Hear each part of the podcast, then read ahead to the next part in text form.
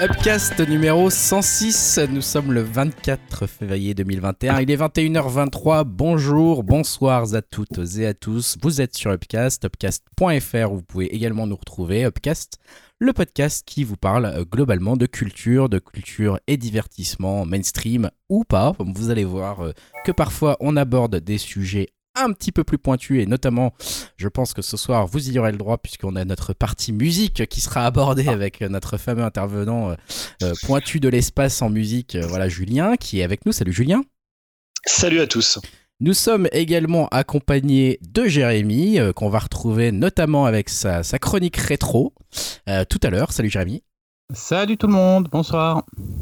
Dim, toujours présent, community manager de l'espace, et qui va certainement réussir à nous placer du Star Wars, du Star Trek, du Marvel ou je ne sais quelle autre euh, franchise et univers partagé à la Godzilla dans le podcast ce soir. Salut Dim.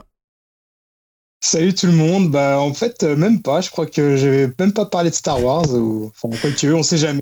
On innove, on innove enfin pour le 106, on parlera pas de Star Wars. Et euh, on est également avec Yao, Yao qui est toujours là pour nous parler d'animés, de jeux vidéo qu'on a fait en 2016, pour nous rappeler à quel point ils étaient bons ou pas. Yao, salut, comment ça va? Euh, salut, ça va? Et peut-être que je vais parler de Star Wars à la place de Dim pour changer. Merde, ah, c'est pas possible. C'est pas possible. On croyait réussir à s'en débarrasser. On ne réussira eh ben pas. C'est Yao qui va prendre la relève. Je crois savoir à quoi tu fais allusion pour ce numéro 6 c'est fini. voilà, on va encore avoir le droit à Star Wars en conseil. Mais restez, restez quand même avec nous, même ce que vous aimiez Star Wars ou pas, puisque on va en avoir vraiment un peu pour tous les goûts ce soir. J'ai regardé un petit peu le, fil conducteur, euh, je l'ai sous les yeux à l'heure actuelle et il est, est très diversifié, je trouve, ce soir. Donc euh, ça s'annonce comme un très bon numéro 106. Petite auto-promo, restez jusqu'au bout. Euh, et comme d'habitude, vous pouvez nous retrouver, je l'ai déjà dit, sur upcast.fr. Si vous voulez mettre alors des commentaires, bon, il y en a plus trop, puisque tout se passe sur Discord. Euh, vous pouvez demander le lien à Dimitri euh, sur Twitter avec euh, @upcastfrance pour nous trouver. Voilà, je sais pas d'ailleurs si je, pose la question sans trop y croire, Dimitri, mais est-ce que tu as un retour éventuel à faire de, ce, de ce Discord sur lequel peut-être tu es venu lors des précédents jours? Je ne sais pas. Ah, mais euh, j'y suis allé, j'y vais toujours. Hein. Je réponds pas non plus forcément à tout le monde et tout, mais je lis à peu près tous les messages. Euh, j'ai vu que ça, s'est pas mal excité sur une certaine bande-annonce, mais ça, on va y revenir tout à l'heure. Hein. Je vais en reparler. Euh, sinon, voilà. Non, après, j'avoue que j'ai pas trop eu le temps de m'en charger. Hein. J'ai eu quelques semaines compliquées là depuis le dernier enregistrement, donc voilà. Mais bon, J'oublie pas quand même de lire tous les commentaires. C'est gentil, on te croit et on sait que de toute façon, nos autres acolytes se traînent également sur, euh, sur ce Discord euh, plus que de raison. Euh, d'ailleurs, bon voilà, il faudrait qu'on le garde secret pour que nos employeurs voient pas ce qui s'y passe parce qu'ils vont se dire qu'on fout pas grand chose de la journée à voir le nombre de messages qui, qui fusent certaines, certains jours un peu inoccupés pour, pour certains d'entre nous apparemment. on va donc directement entrer dans le vif du sujet de ce numéro 106 avec, bah, comme d'habitude, hein, vous le savez, une œuvre qu'on a décidé de voir en commun et sur laquelle on va débriefer ensemble. Cette œuvre, euh, c'est Palm Springs, un film qui est dispo sur Amazon, euh, un film de Max Bar alors, Barbakov, je pense que je le dis bien, ou Barbako, je ne sais pas comment on le dit exactement. Bref, on va en parler ensemble de ce film Palm Springs. Euh, comme d'habitude pour, pour les films, hein, il y a, si, vous voulez ne pas être spoilé par ce film, enfin, sur ce film, pardon, vous retrouvez une petite marque dans la description du podcast sur webcast.fr ou dans votre appli de podcast qui vous dit euh, quand on arrête de parler de Palm Springs qui est donc actuellement sur Amazon. Est-ce que euh, peut-être Julien, je vois que tu t'es démuté, euh, j'imagine que ça veut dire que peut-être tu as envie de prendre la parole sur ce Palm Springs, peut-être pour nous en donner un petit peu un, raccourci, un résumé, j'allais dire un raccourci, un résumé, un résumé vague et quelques informations et puis peut-être ton avis dans la foulée. Euh, ouais, parce qu'en fait, tu, tu l'as dit, c'est un film qui est sorti euh, donc en France cette année sur Amazon Prime, et en fait, le film est sorti en 2020 aux États-Unis, et c'est un film dont on a beaucoup parlé. Alors, c'est vrai que le fait qu'il y ait très peu de, bah, de sorties cinéma faisait qu'il y avait beaucoup de films qui étaient comme ça, qui étaient mis en avant.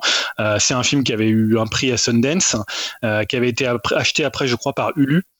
Avant après d'atterrir en France chez Amazon Prime. Donc voilà, c'est un film qui a déjà été un peu digéré outre-Atlantique. le réalisateur pour le coup est pas très connu puisque, c'est son premier film, mais c'est surtout en fait comment Andy Sandberg qui est en fait un, euh, un groupe de un groupe de musique parodique on va dire euh, qui s'appelle Lonely Island euh, qu'officie notamment dans le Saturday Night Live qui font des chansons enfin c'est une espèce de groupe de rap un peu parodique donc assez connu là-bas. Et voilà donc pour le coup c'est ça aussi qui il y avait quand même pas mal de, euh, de mise en lumière sur, euh, sur le film avant qu'il sorte en France. Et euh, beaucoup, beaucoup notamment en parlaient, elles mettaient dans leur top 2020 pour ceux qui avaient eu la chance de le voir avant. Et c'est l'acteur aussi de Brooklyn Nine-Nine, pour ceux qui connaissent sur Netflix la série humoristique policière où on retrouve bien son humour gentiment débile ou débilement mm. gentil, mais voilà, sans, sans, que ça soit vraiment de, de mauvais goût. Hein, c'est vraiment plutôt plutôt voilà gentil, on va dire comme humour. Je sais pas trop comment le catégoriser exactement. Peut-être que tu vas nous en reparler. Ouais, l'actrice aussi qui joue donc euh, Sarah, euh, j'ai oublié son nom, mais c'est celle qui, qui, faisait la mère dans How, I Met Your Mother. Exactement. Exactement, ça m'a fait bizarre de la retrouver. je tiens, euh, je pensais qu'on allait jamais la revoir vu la dernière saison d'How I Met Your Mother et cette qualité inégalée depuis, en termes de mauvais goût bien sûr. là, finalement, on l'a retrouvée, ouais. Christine Milioti, elle s'appelle. Et euh, donc pour résumer le, film, alors euh, donc on est en, bah voilà, on commence un peu in dans le film puisqu'on est en compagnie de Niles, hein, donc le, le, personnage qui fait la connaissance lors d'un mariage à Palm Springs de Sarah, qui est la sœur de la mariée et la demoiselle de Nord, de Nord, et les choses vont un peu se compliquer puisque en fait le duo va se retrouver piégé euh, dans une sorte de boucle temporelle. Hein. Le, le, film, le film fait pas mal quand même de, de clin d'œil à tous ces films qui utilisent cette les boucles temporelles et évidemment notamment à, comment à l'histoire sans pas l'histoire sans fin un jour sans fin un jour sans fin voilà euh, avec euh, Bill Murray donc euh, Sauf que là, évidemment, il y a moins d'explications sur, sur la boucle temporelle. Ouais, et, la boucle temporelle aussi, alors je sais pas si, si j'anticipe un peu dans ta, dans ta chronique si tu voulais en parler, mais aussi la particularité du film, c'est qu'on commence sur une boucle temporelle qui est déjà entamée mm et qui semble déjà euh, entamé depuis même euh, pas mal de temps en fait hein, pour, euh, pour notre héros Andy Sandberg là. Ouais, on, le comprend au bout d'une petite vingtaine de minutes. C'est-à-dire qu'au début c'est pas du tout indiqué, hein, on sait pas du tout que c'est. on peut penser qu'on est que la boucle temporelle n'a pas encore lieu. Or on peut penser qu'elle a déjà eu lieu au moins 100 ou peut-être 150 fois. Enfin je sais pas, il y a finalement tu te dis qu'il est il est bloqué. Niles le personnage est bloqué là-dedans depuis pas mal de temps. Ouais. bah, je sais pas qui veut prendre la parole sur sur Palm Spring pour pour en parler, dire dire ce qu'il en a pensé eh ben écoute, pourquoi pas euh, Jérémy? Non, Dimitri, Dimitri peut-être qui s'est qui s'est euh, qui s'est euh, manifesté avant Jérémy, désolé Jérémy.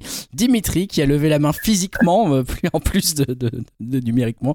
Dim a l'air d'avoir envie d'en parler, c'est un il est habité par la passion de Palm Springs. Dis-nous tout Dim. Exactement. Euh, non, bah, euh, comme Julien, hein, c'est un film dont j'en avais entendu euh, pas mal parler, hein, que ce soit sur les sites d'actu ciné ou même sur notre Discord. Hein. je crois que c'était Falbalin qui, l'avait évoqué. du coup, j'étais pas mal impatient de le voir, et déjà aussi parce que j'aime bien Andy Samberg, et tout ce qui aussi touche au temps et à la temporalité dans les films. Et là, on va dire que j'étais curieux de voir un, jour sans fin mélangé à l'humour un peu débile de Samberg. Et euh, déjà, ce qui m'a frappé en premier lieu, bah, c'est le ton du film, justement, parce que euh, même si ça reste une comédie et, que c'est assez drôle, je trouve qu'on s'éloigne quand même un peu du registre de Andy Samberg, où d'habitude c'est euh, beaucoup plus débile et, bien lourd. Alors attention, hein, je dis ça, mais c'est vraiment pas une critique parce que je suis vraiment très très client de l'acteur et de tout ce qu'il peut faire. Là, ça joue plus pour moi, je trouve, la carte de la comédie romantique avec ces deux personnages coincés dans une boucle temporelle. Et euh, pour moi, pour qu'une comédie romantique fonctionne, bah, il faut que ça marche euh, entre les deux acteurs et euh, qu'on s'attache au, personnage. Et là, bah, je trouve que c'est le cas. Hein. Les deux sont très cool et l'alchimie marche très bien. Et je trouvais que le film était aussi bien écrit et bien rythmé. On s'ennuie pas une minute et on voit pas l'heure et demie passer. Et j'ai trouvé ça original aussi le fait que bah, qu'on soit dans une histoire à la Un jour sans fin, hein, comme a cité Julien, mais euh, pas du point de vue d'un seul personnage, mais de deux, voire de trois, avec euh, J.K. Simons en second rôle et qui est génial comme d'habitude. Et euh, c'est un personnage qui cherche à buter le, le personnage principal interprété par Andy Samberg. Et bon, ça donne toujours des scènes très drôles. Et puis, euh, bon, ça, ça a beau changer un peu des films habituels euh, de l'acteur. Ça reste quand même bien marrant, euh, vu que le film se déroule pendant un mariage. Il y a quelques scènes assez fun où les personnages foutent bien le bordel. Par exemple, il y a une scène où ils veulent désamorcer une bombe dans le gâteau de mariage et ça devient n'importe quoi. Ça, ça m'a bien fait rire. Et ce qui est marrant, c'est que généralement, dans ce type de récit, bah, la journée en question est un peu pourrie, comme dans un jour sans fin et euh, c'est toujours un moment où il y a une catastrophe à, éviter. Euh, je pense par exemple à un épisode de X-Files qui se passait dans un braquage. Alors que là, c'est plutôt une journée cool, hein, parce que bon, euh, ils sont tout le temps à la piscine, ils peuvent se bourrer la gueule, ils font la fête dans un mariage. Enfin, c'est plutôt pas mal comme journée, puis ils font un peu ce qu'ils veulent. Et bah, c'est limite bien vu, hein, car d'habitude, voilà, les persos veulent sortir de la boucle temporelle, alors que là, justement, ils hésitent beaucoup plus. Et euh, le film tord le coup aussi au cliché du euh, il faut qu'on devienne meilleur pour sortir de cette boucle, alors que là, non, pas du tout. S'ils sont coincés, c'est euh, plutôt dû à une cause scientifique avec un espèce de vortex dans une grotte. Enfin, enfin voilà, je dois dire que ça fait du bien aussi de voir un film assez court, hein, ça dure qu'une heure et demie. Et au moins, on n'a pas le temps de s'ennuyer. Enfin bref, voilà, c'est un, bon petit film où on, on, passe un bon moment. Et, pour ma part, je recommanderais. Très bien, bon bah voilà, écoute, euh, c'est effectivement euh, un, un film, alors on va voir hein, si justement j'allais dire effectivement un film facile à, facile à regarder, facile à apprécier peut-être, justement peut-être euh, c'est le mot-clé ici, on va voir si, si ton avis est partagé par nos autres confrères Dim, donc Jérémy qui avait levé la main également avec une impatience difficile à contrôler, il est dans les starting blocks. Ah, c'est ça, c'est ça, non mais voilà, alors bah moi je pareil, des points positifs clairement dans le film. Euh, déjà, comme à mon habitude, je ne savais pas du tout de quoi ça parlait, donc euh, j'ai débarqué dans le film. Euh, donc les 20 premières minutes, je me, je trouvais que c'était hyper drôle du coup parce qu'il y avait cette espèce même de côté presque burlesque du personnage avec un décalage parce que je me disais mais, enfin voilà, on est presque du coup, ça devient surréaliste parce que il peut anticiper tout ce qui se passe forcément puisqu'il est dans une boucle temporelle. Donc au début, moi comme je savais pas ce qui se passait, je disais tiens c'est marrant, il y a un côté un peu, un peu irréel. Après, j'ai compris le concept. Et là, j'ai fait peut-être un petit coup de Ah, d'accord, ok. Alors, euh, je reviendrai un petit peu sur cette petite déception, mais je reparlerai un petit peu de, cette boucle. Mais bon. Euh, donc, du coup, oui, voilà, effectivement, c'est plutôt drôle, c'est enjoué, c'est, et c'est bien joué d'ailleurs, donc c'est plutôt bien. Deuxième chose, moi, que j'ai apprécié, bah, forcément, un film, de toute façon, qui commence avec une chanson de Demis Rousseau, c'est en plus Forever and Never, bah, forcément, ça peut que plaire. Hein. Euh, et puis, en plus. et en plus, on finit avec Kate Bush. Enfin, non, blague à part, les musiques les musiques, je les trouve vraiment bien. Et je trouve que c'est vraiment une, une plus-value aussi dans le film parce que la, la musique, elle est, elle, est vraiment, elle est vraiment très bonne. Donc ça porte le film et du coup, ça met une ambiance. Puis c'est des morceaux quand même, voilà, hein, je, leur dis euh, euh, du, du Demis Rousseau, du Kate Bush. Après, il y a des trucs plus modernes aussi. Il y a des morceaux qui ont été faits pour le film. Mais c'est, ça apporte quelque chose vraiment. Il y a une plus-value.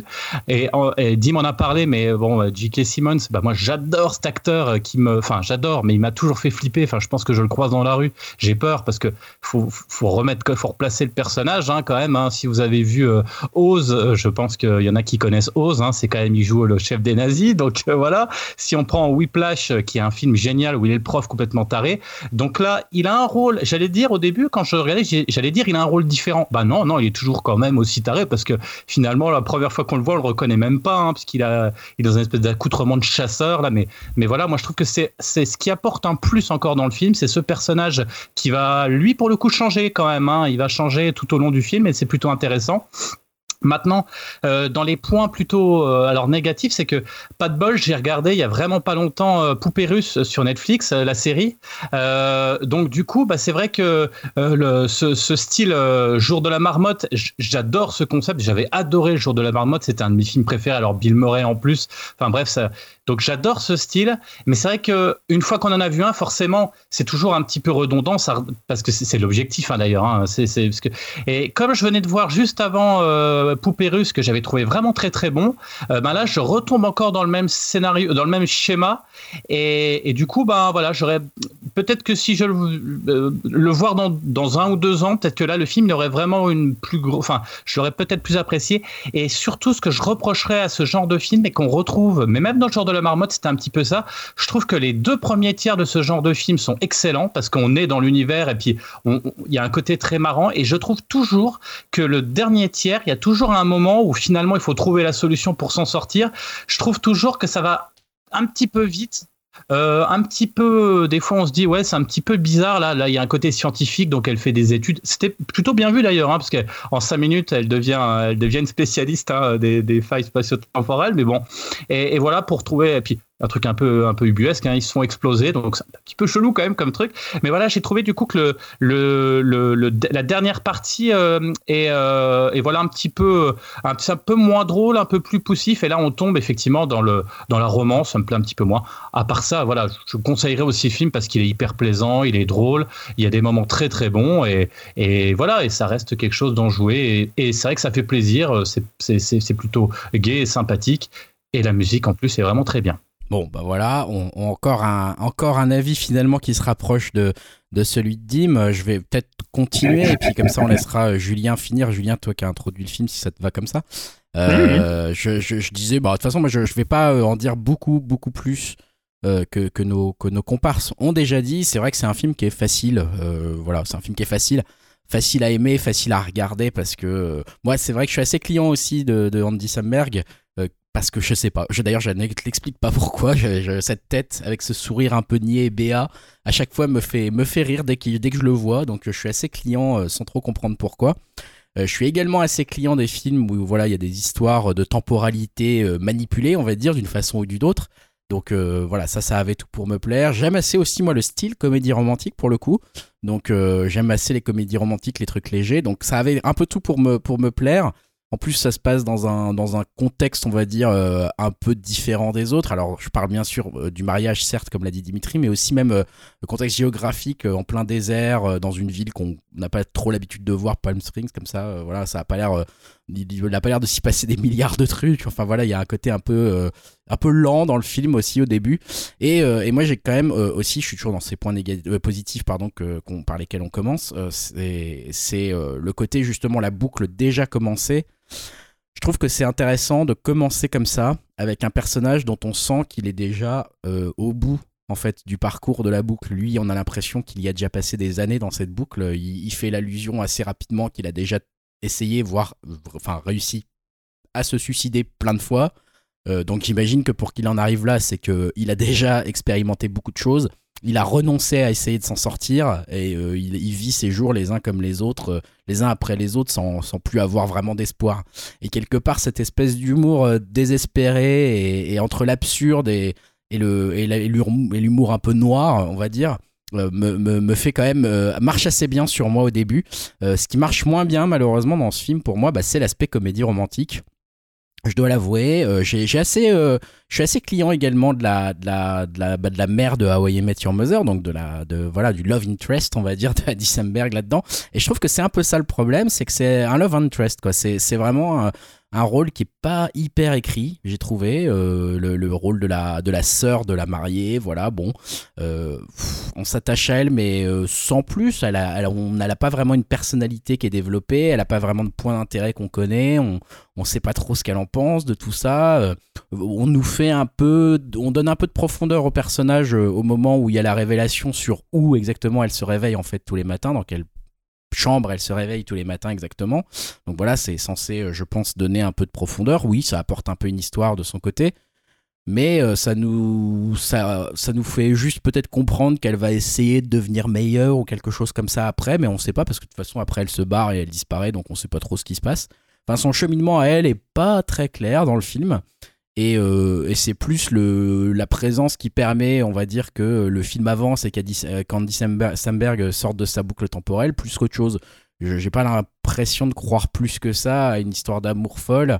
Et, euh, d'ailleurs, elle euh, donne pas spécialement envie qu'on tombe amoureux d'elle, quoi. Et on sait pas trop qu'est-ce que c'est cette personne en fait? On n'a rien pour la caractériser, elle est pas très attachante en soi, quoi. Donc euh, là-dessus, je trouve que c'est un petit peu le point faible du film, c'est cette relation euh, amoureuse qui, qui débarque. Euh, ouais, presque un cheveu comme un cheveu sur la soupe. Limite, ça aurait été presque mieux si ça avait été une relation amicale.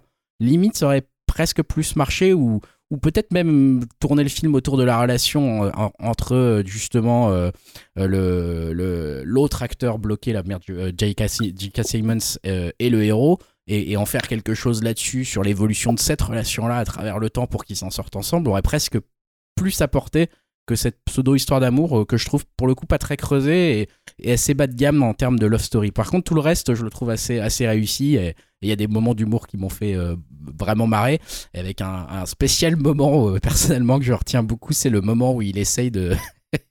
de, de pécho la mariée le soir du mariage. Donc ça, j'ai trouvé ça quand même hyper drôle. Euh, voilà, bah, ça m'a fait hurler de rire pendant 20 minutes ce truc. Donc vous voyez à quel point je suis bon client. Mais non, mais globalement, c'est un film qui est facile à, facile à regarder, qui est, qui est plaisant à regarder. On s'ennuie pas, c'est assez court, etc. Euh, après, le mettre en top de l'année, euh, ouais, voilà, il faut que ça soit une année comme le Covid pour qu'il entre dans mon top, quoi. Il faut vraiment qu'il n'y ait rien d'autre. C'est plaisant à regarder, mais je m'en souviendrai pas autant que Un jour sans fin peut-être, qui était bah ouais aussi plus précurseur dans, cette, dans ce genre d'histoire quoi. Voilà de mon côté, Julien, je sais pas si tu veux réagir, compléter tout ça. Eh ben non, mais je suis assez d'accord avec toi sur ta, conclusion. C'est-à-dire, je pense que si tu suis la hype et, que tu en attends trop, tu vas forcément être déçu parce que ça reste quand même, voilà, sans, dénigrer le film, un bon petit film. Tu vois, c'est, je pense que voilà, si, tu te dis ça va être un truc génial et aussi culte euh, que, que d'autres films qui parlent euh, des boucles temporelles, tu seras forcément un peu déçu. Euh, moi, je trouve, je suis assez d'accord avec toi sur le fait que c'est pas en fait que la rom-com elle tient, elle, fonctionne pas, c'est, c'est en fait il la développe pas plus que ça. Mais en fait, je trouve que la, force du film, c'est finalement le duo qui, le duo qui va un peu, euh, qui fonctionne un peu à l'opposé. C'est-à-dire que lui, il est dans une espèce comme ça de, de, de façon d'être un peu nonchalante, un peu nihiliste, puisque tu as l'impression qu'il est là, il sait pas trop s'il veut ressortir ou s'il est bien là. En même temps, voilà, il, subit un peu les jours, euh, euh, tous les jours, alors qu'elle, elle veut vraiment sortir de la boucle. Donc, je trouve que c'est ce duo-là, en fait, qui, cette façon dont finalement il y a, y a un moteur un peu inversé entre deux qui fonctionne très bien et pas forcément leur histoire d'amour qui est euh, pour le coup qui est un petit peu développée mais c'est d'ailleurs c'est un peu étonnant parce que finalement il n'y a pas vraiment euh, de, triangle amoureux puisque finalement le personnage de J.K. Simons il a une relation en fait avec euh, le personnage principal avec Niles mais pour le coup c'est presque deux duos un peu en parallèle et je trouve que c'est pratiquement deux personnages qui se rejoignent jamais et je trouve justement que le personnage de J.K. Simons il est un peu sous-écrit ou un peu sous-exploité c'est-à-dire qu'il va servir un peu au début quand tu te dis bon il est un peu taré il lui tire dessus et puis après ça plutôt être une, relation euh, euh, presque un peu de, père à fils, tu vois, quand il a toute la scène où ils sont dans sa maison, où il demande, voilà, il s'interroge un peu sur, bah, est-ce que je dois rester là aussi? C'est enfin voilà, cette journée finalement, qu'elle n'est pas finalement, euh, c'est plutôt une bonne journée? Je trouve que ça c'est pas tellement développé. Donc le personnage de J.K. Simons, il arrive un peu comme un cheveu sur la soupe. Maintenant, je trouve que la force du film, et je pense c'est pour ça que le film a, eu du succès, c'est que c'est vraiment un feel good movie. Pour le coup, c'est ça. Et en plus en temps de pandémie, d'avoir finalement des jours comme ça qui se ressemblent tous, qui bouclent, je trouve que ça dit pas mal de choses sur bah, sur ce qui se passe pendant le, temps du Covid. Alors je sais pas si ça a été réécrit ou terminé pendant euh, pendant la, pandémie. Mais voilà, je trouve que pour le coup, euh, le côté feel good, il y avait un film, je crois que c'est un film d'Adam McKay avec euh, Adam Sandler qui s'appelle Sans Sarah, rien ne va. Là, c'est un peu avec Sarah, tout va. Parce qu'à un moment donné, le film, il a, il n'y a pas ce côté finalement anxiogène des films de boucle temporelle où finalement tu revis tout le temps la même journée et c'est c'est angoissant, c'est stressant. Tu te dis non mais qu'est-ce que ça ferait si on était bloqué comme ça dans un jour sans fin?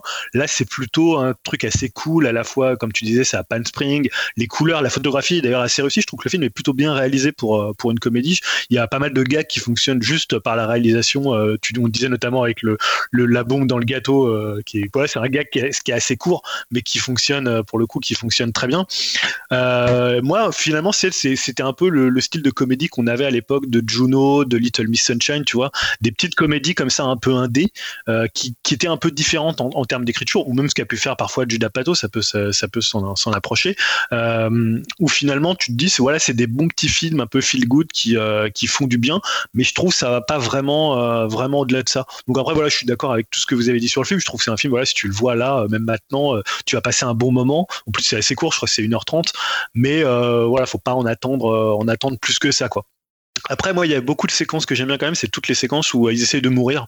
Enfin, finalement, il y a une réflexion sur ça, où euh, finalement, pour arrêter leur journée, soit faut qu'ils s'endorment, soit faut qu'ils meurent. Donc, tu as un moment où ils volent l'avion et où ils s'écrasent, tu as un moment où ils ont euh, l'accident juste pour, pour essayer, tu as le moment où ils prennent des drogues. En fait, finalement, plus rien n'a vraiment d'importance, mais c'est pas un côté complètement anxiogène, c'est un côté un peu fun, où ils, font, ils vont tenter plein de trucs, où tu as finalement toutes les, toutes les fois où il essaie de, coucher avec euh, presque tout et n'importe qui, puisqu'il couche à la fois avec, enfin, il raconte avec qui il couche. Donc la, la barman, il essaye avec, comme tu disais, avec la mariée. Il y a aussi euh, un, de ses potes qui est là, avec avec qui il a une relation sexuelle. Enfin, il y a plein de trucs comme ça qui sont assez bien vus et assez drôles. Et même par exemple tous les discours qu'il fait, qu'il fait pendant le mariage, tous les moments où on voit le mariage, puisqu'il y a aussi une comédie du mariage qui est un genre assez courant dans la, la comédie américaine et qui fonctionne plutôt bien, notamment sur les discours. Donc voilà, ouais, je trouve que c'est plutôt, euh, moi j'ai pris plutôt du plaisir de le voir. Je l'ai regardé hier pour vraiment avoir le film euh, un peu plus frais.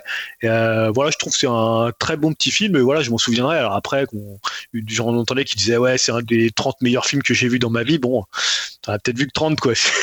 je sais pas, tu vois, mais bon. Allez, salaud.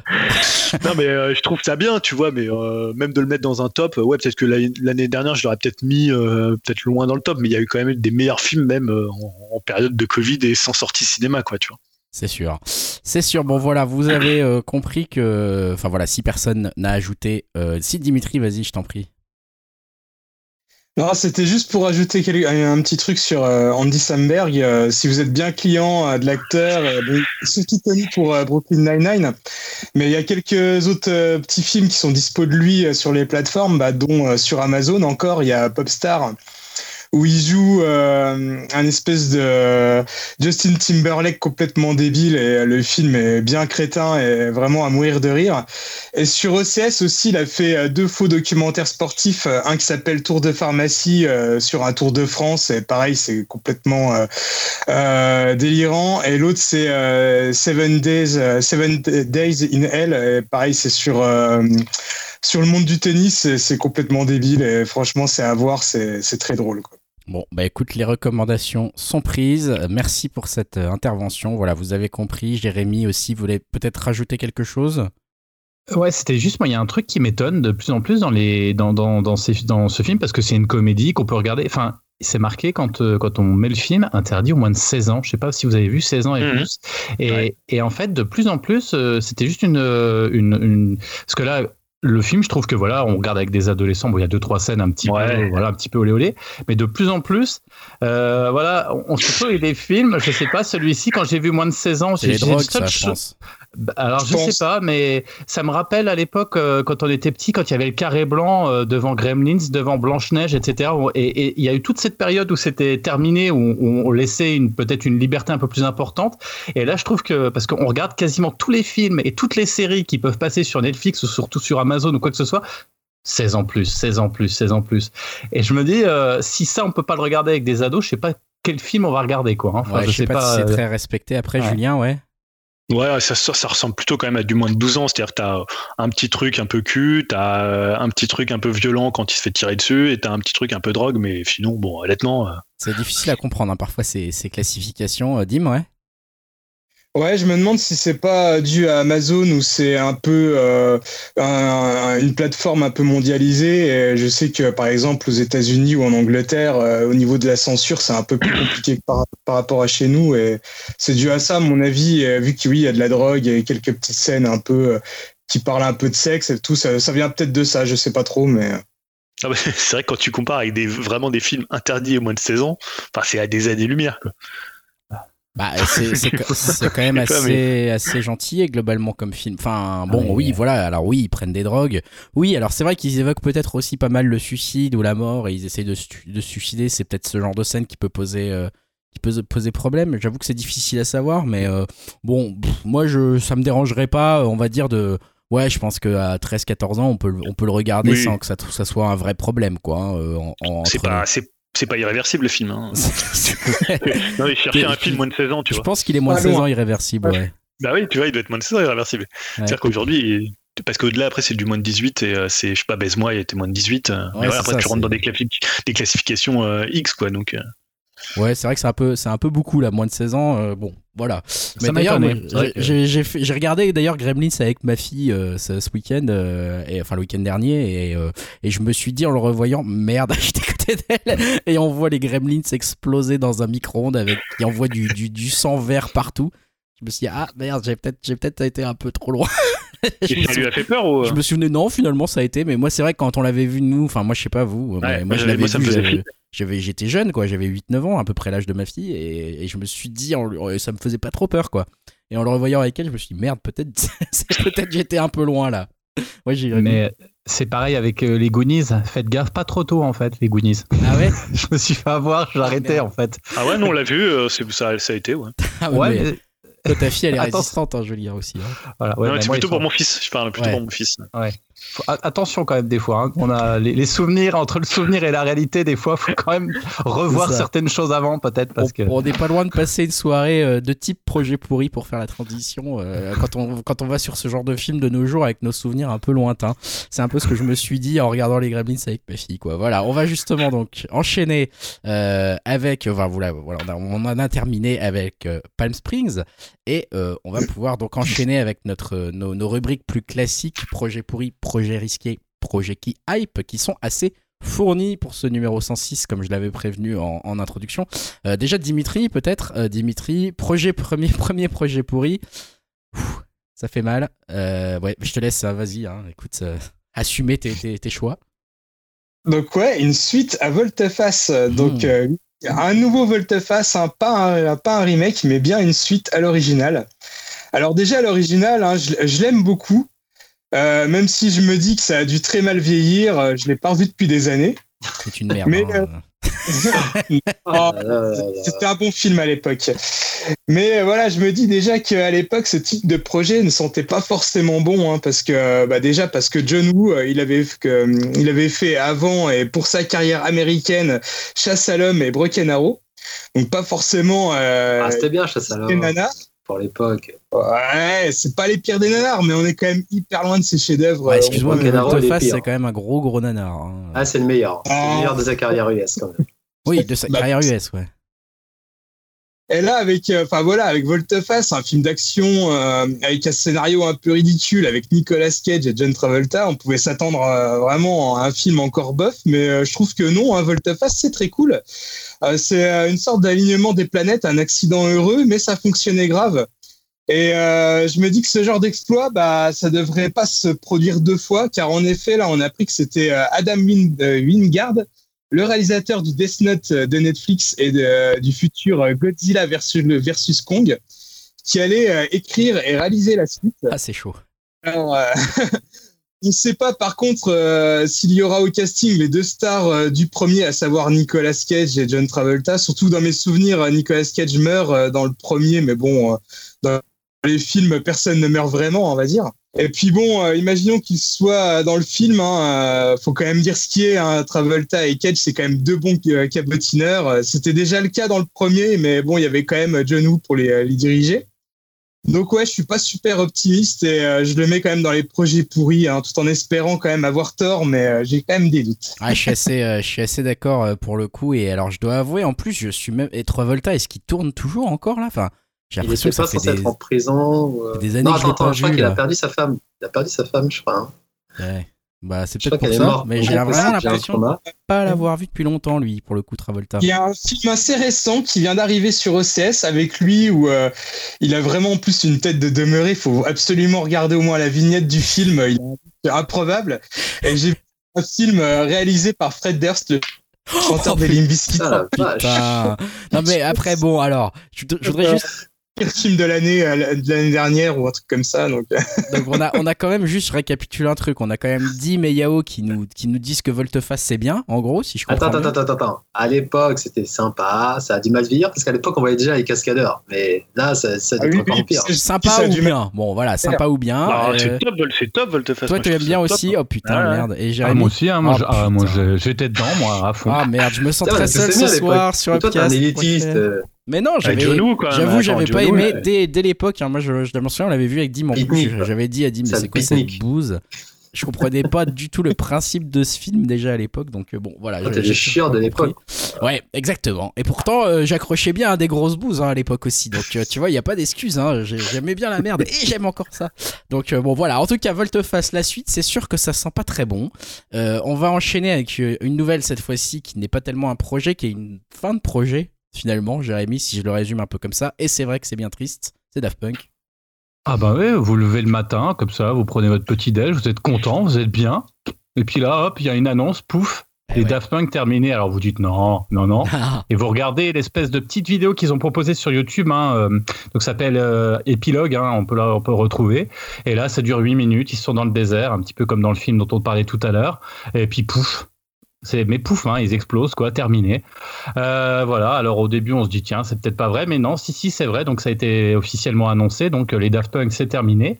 Euh, alors finalement, du coup, il y a de la nostalgie tout de suite qui revient, etc. Puis on regarde, mais finalement, il n'y a pas tant d'albums que ça. Il y a aussi ce qui, euh, bah, Homework, donc le, tout premier, euh, Discovery qui avait enchaîné. Il y avait Human After All. ensuite, il y avait Random Access Memories. Euh, c'est ça, voilà, live, Le live live de 2007 et puis la musique du film. de il y a la Tron quand même, hein, qui est un très voilà, bon et, et ce qui est assez marrant, c'est que, en, alors je sais pas pour vous, hein, mais tous ces albums, donc moi, m'ont marqué parce que c'est vrai qu'à part le Homework qui a fait quand même l'unanimité, parce que c'était quand même un truc assez, euh, assez impressionnant à la sortie, hein, la French Touch, le, côté, euh, ces, combinaisons de, de, de, morceaux, enfin de, de, bouts de, rythmique, enfin, pour moi, ça m'avait fait halluciner à l'époque quand même. Mais je me souviens que Discovery, bah, il avait, ça n'avait pas forcément euh, plu. C'est après qu'on a trouvé ça bien. Human After All, beaucoup de gens ont dit ouais, bah, c'est un petit peu léger. Et puis finalement, euh, après, on a dit ah, il y a quand même des sacrés tubes dedans. Random Access Memories, même quand il est sorti, moi j'avais dit mais qu'est-ce que c'est de ce truc? Et en fait, c'est une machine à tubes infernale. Hein. On en parlait d'ailleurs avec Dim, où on disait qu'il y a des morceaux. ouais. Bah ouais, il est tellement passé que, mais finalement, ça reste quand même des super bons morceaux. Et en fait, c'est ça qui fait mal au cœur, c'est que finalement, euh, j'attendais aussi le prochain Daft Punk, Daft Punk en me disant mais qu'est-ce qu'ils vont faire cette fois-ci? Parce qu'ils vont encore nous surprendre. Bah peut-être qu'ils vont nous surprendre séparément, mais effectivement c'est la fin vraiment d'une époque, d'une génération et et voilà, c'était un, petit peu triste quand même de se dire que bah, c'est pas grave, ils auraient pu de temps en temps revenir, même si c'était pour dans 10 ans nous ressortir un truc, bah, ça m'aurait fait plaisir de me dire que éventuellement, peut-être que l'année prochaine, il y a un Daft Punk, bah, là c'est terminé. Ouais, je suis assez d'accord. Est-ce qu'ils ont, est qu'ils ont donné des raisons sur leur séparation ou sans explication aucune, ils ont explosé? Moi, j'ai rien vu. Je pense que, mais je crois que ça faisait euh, un petit bout de temps d'ailleurs euh, qui, qui, travaillaient plus vraiment ensemble. Je pense que voilà, ils ont. Et quand on voit le petit film qu'ils ont tourné, je pense que ça s'est pas fait en cinq minutes. Donc, euh, ça sent quand même le, truc préparé. Ils avaient déjà, ouais, ouais, puis ils avaient déjà des projets. Mais d'ailleurs, je crois que même là, justement, on parlait d'Irréversible tout à l'heure. C'était un des Daft Punk qui avait fait la, la, bande, enfin voilà, la bande audio derrière de, d'Irréversible. Enfin, ils faisaient régulièrement des projets comme ça, chacun de leur côté, sur des films ou sur des, des albums ou des collaborations. Donc, c'était, c'était ils avaient quand même euh, une carrière chacun de leur côté. Donc euh, voilà, je, je suis pas non plus très surpris. Euh, Julien, ouais. Ouais, moi je suis assez surpris en fait de, bah, de en fait l'engouement, enfin le, je sais pas le l'espèce comme ça de, de réaction générale, euh, notamment sur les réseaux sociaux que ça a suscité. Euh, comme quoi c'était vraiment un groupe générationnel. Donc pour les pour les gens comme nous qui ont entre 30 euh, et 40 ans, c'est un groupe qui a quand même marqué. Euh, et parce que tu vois, tu te dis ils ont pas fait d'album depuis 8 ans, qu'un groupe annonce sa, sa, séparation en soi, c'est pas très étonnant. Tu vois, c'est un peu comme R. R, moi je sais même pas si R ils sont encore ensemble et s'ils vont sortir encore un nouvel album. Tu sais que c'est toujours là, mais en même temps voilà, c'est pour ça que l'annonce un peu officielle, je trouve que c'est presque un peu, un peu bizarre. Tu, vois, c'était un peu le truc où tu te disais peut-être qu'un jour ils referont un album, peut-être qu'ils en feront pas du tout. Et c'est pas que ça te manquait ou quoi, c'est que voilà, c'était un peu, euh, tu, tu, tu, savais pas trop, mais j'ai l'impression que ça a beaucoup marqué les gens, ça les a beaucoup euh, bah, remis dans leurs souvenirs de l'époque où euh, ils ont découvert, je sais pas que ce soit Homework ou Discovery. non, voilà, j'étais assez étonné parce que moi, c'est plutôt un groupe que j'ai beaucoup entendu, mais jamais vraiment écouté. tu vois, parce que évidemment, tu l'entendais partout quand tu regardes un peu tous les tubes qu'il y a sur chaque disque, c'est un peu, un peu dingue. Mais en même temps, c'est, je crois pas avoir un seul album d'eux et j'ai rarement pris le temps d'écouter euh, un Daft Punk quoi. Mais c'est un groupe finalement que tu entendais euh, qui était ultra présent euh, je sais pas par la télévision, par la publicité, par tu te balades au supermarché, par tu vois tu en entends tellement en fait, tu vois, c'est un groupe qui est omniprésent. même mondialement d'ailleurs. Yao aussi, tu as levé la main? Ouais, non, j'abonde dans le sens de Julien et moi je trouvais ça cool aussi de, du contre-pied de dire bon, on arrête, on, on arrête quand on va arrêter en fait, tu vois, de, laisser traîner le truc. Je trouvais ça euh, sympa de leur, enfin sympa. C'est cool euh, cette démarche en fait, de, dire bon on arrête puis voilà quoi.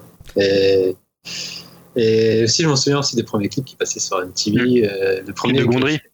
Non, même avant Roundabout, c'est avec la tête de chien. Ouais, c'est celui avec la tête de chien, ouais, c'est. Ah oui, c'est. Euh, je sais comment il s'appelait, mais je trouvais ça assez original à l'époque et je me disais merde, un groupe français qui passe sur MTV, tout, c'était classe. Quoi.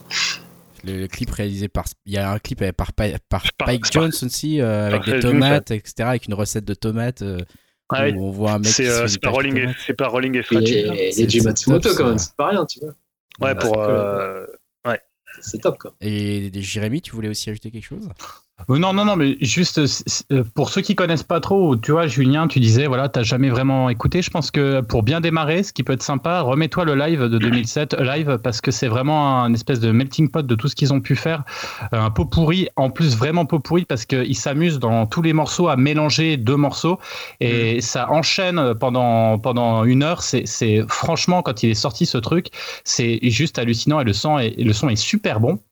Euh, si on connaît pas trop, c'est vraiment un moyen de rentrer dans, dans l'univers et je trouve ça pas mal. Donc euh, voilà, c'est vraiment bon quoi, je trouve. Voilà, bon bah en tout cas c'est bon, mais c'est fini. Oui, Yao. Et ouais, ce que j'aime bien, j'aime bien aussi la démarche. Pareil, on met un casque, euh, on sait pas trop à quoi il ressemble. Enfin, si maintenant, mais je veux dire, les mecs ils font ce qu'ils veulent en fait. Tu vois, ils sont discrets, machin. J'aime bien aussi euh, au bout de quoi ils ont. Ça fait combien d'années maintenant? Ça faisait donc c'était 96, 94, 96 pour Mork, hein 94, c'est moi. Il me semble. Hein. comme tu vois, euh, autant d'années, les mecs sont restés assez discrets, on sait quasiment ah bah pas de choses, tu vois. Donc je préférais au début d'ailleurs. Euh, au début, tu sais, ils avaient des masques qui changeaient à chaque photo, chaque apparition, chaque, euh, chaque présence, c'était un masque différent en fait. Et c'est qu'après que sont apparus les, les, masques de robots, qui sont apparus, je crois, à Discovery. Et c'est à ce moment-là qu'ils ont gardé ces, ces masques-là. Et, et, comme je disais sur, sur, sur, le, sur le, sur le signal, c'est peut-être mieux qu'ils aient gardé le, le, casque en fait. Ouais, on attaque pas sur le physique. Oh là là, la méchanceté des gens. Ah, quand même ouais, mais Surtout que c'est marrant de les voir quand ils, quand ils sont hyper jeunes. T'as une vidéo qui est assez connue où tu les vois vers 17-18 euh, ans. Euh, où ils... et tout. Ouais, ou d'ailleurs ça rappelle un peu, moi, pour moi il y avait un groupe d'ailleurs qui, m'a plus marqué finalement c'était Justice, puisque je sais pas, c'était plus une époque où je sortais, 96 j'étais un peu plus jeune, et puis je sais pas, j'étais en banlieue, tu vois, c'était un peu la, la loose, mais euh, Justice ils avaient aussi un peu cette approche-là, tu vois, c'était un peu le, même esprit, et je pense que c'est aussi des musiques générationnelles, c'est-à-dire c'est un moment où, voilà, où si tu sors beaucoup, c'est un groupe que tu as beaucoup entendu, beaucoup écouté, quoi. Non, mais Justice, on pas plus ils sont beaucoup plus jeunes. ils sont plus jeunes, mais il y a même eu l'histoire. Il y en a qui disaient à un moment que Justice, en fait, c'était les Daft Punk, mais sans masque, etc. Il y a tout, il y a un truc à une époque. Et ça a commencé en 93, hein, d'ailleurs. Le, ils ont commencé en 93.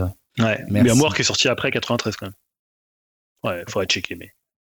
Bah, Jérémy est en train de faire ça, j'ai l'impression, de son côté, et alors qu'il n'a pas baissé la main, mais je vais lui baisser sa main moi-même.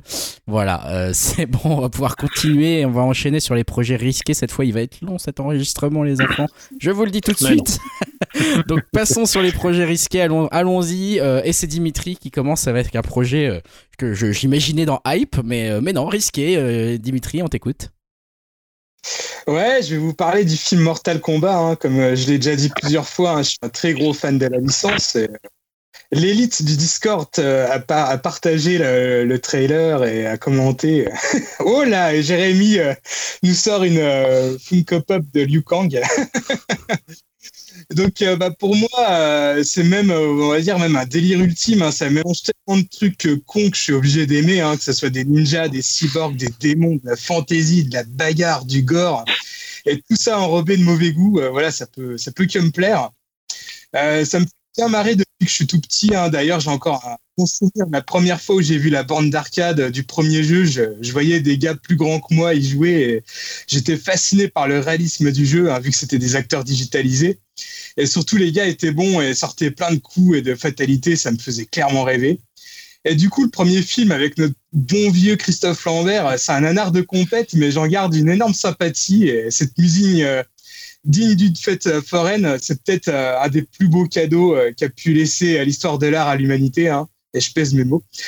Euh, bon, dans tous les cas, on a eu la bande-annonce du nouveau film et euh, tous les ingrédients sont là, hein, les persos emblématiques comme Scorpion, Sub-Zero, euh, Raiden ou Jax. On a aussi droit à bien plus de gore que le vieux film. Et ils ont tout balancé dans ce trailer, hein, même quelques fatalités et furies. Bref, un gros plaisir pour les fans et assurément un gros plaisir coupable. Et euh, voilà hein, ce que je disais, vu les réactions dans notre Discord, hein, je sens que je suis pas le seul impatient à voir ce chef-d'œuvre. Et euh, pour ma, pour ma part, je m'étais même enflammé en off hein, avec mes camarades en disant que je rêverais de voir un Peter Jackson sur la licence. Ça résumerait bien le bonhomme entre son côté gore débile de ses débuts et euh, le côté, on va dire, gros spectacle fantasy qu'il a pu développer par la suite. Donc voilà, c'est un peu un rêve, mais Je pense que ça sera juste un rêve. Pour en revenir au film, il devrait sortir en avril aux États-Unis euh, en salle et sur HBO Max.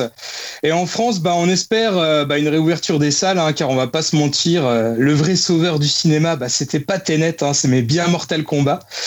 je le place quand même dans les projets risqués parce que bon, on va pas se mentir, hein, ça reste quand même Mortal Kombat. je crois que j'ai pas besoin d'en dire plus, et aussi parce que le film sera du point de vue d'un perso inédit au jeu, et ça, ça me fait un peu peur je trouve ça dommage euh, d'avoir un peu un, beau gosse random en héros alors qu'on a quand même euh, une sacrée galerie de personnages dans les jeux. Mais bon, je reste quand même vraiment impatient de voir ça. Vas-y, euh, Ouais, en fait, non. Contrairement à toi, moi j'ai remis dans pourri, mais bon.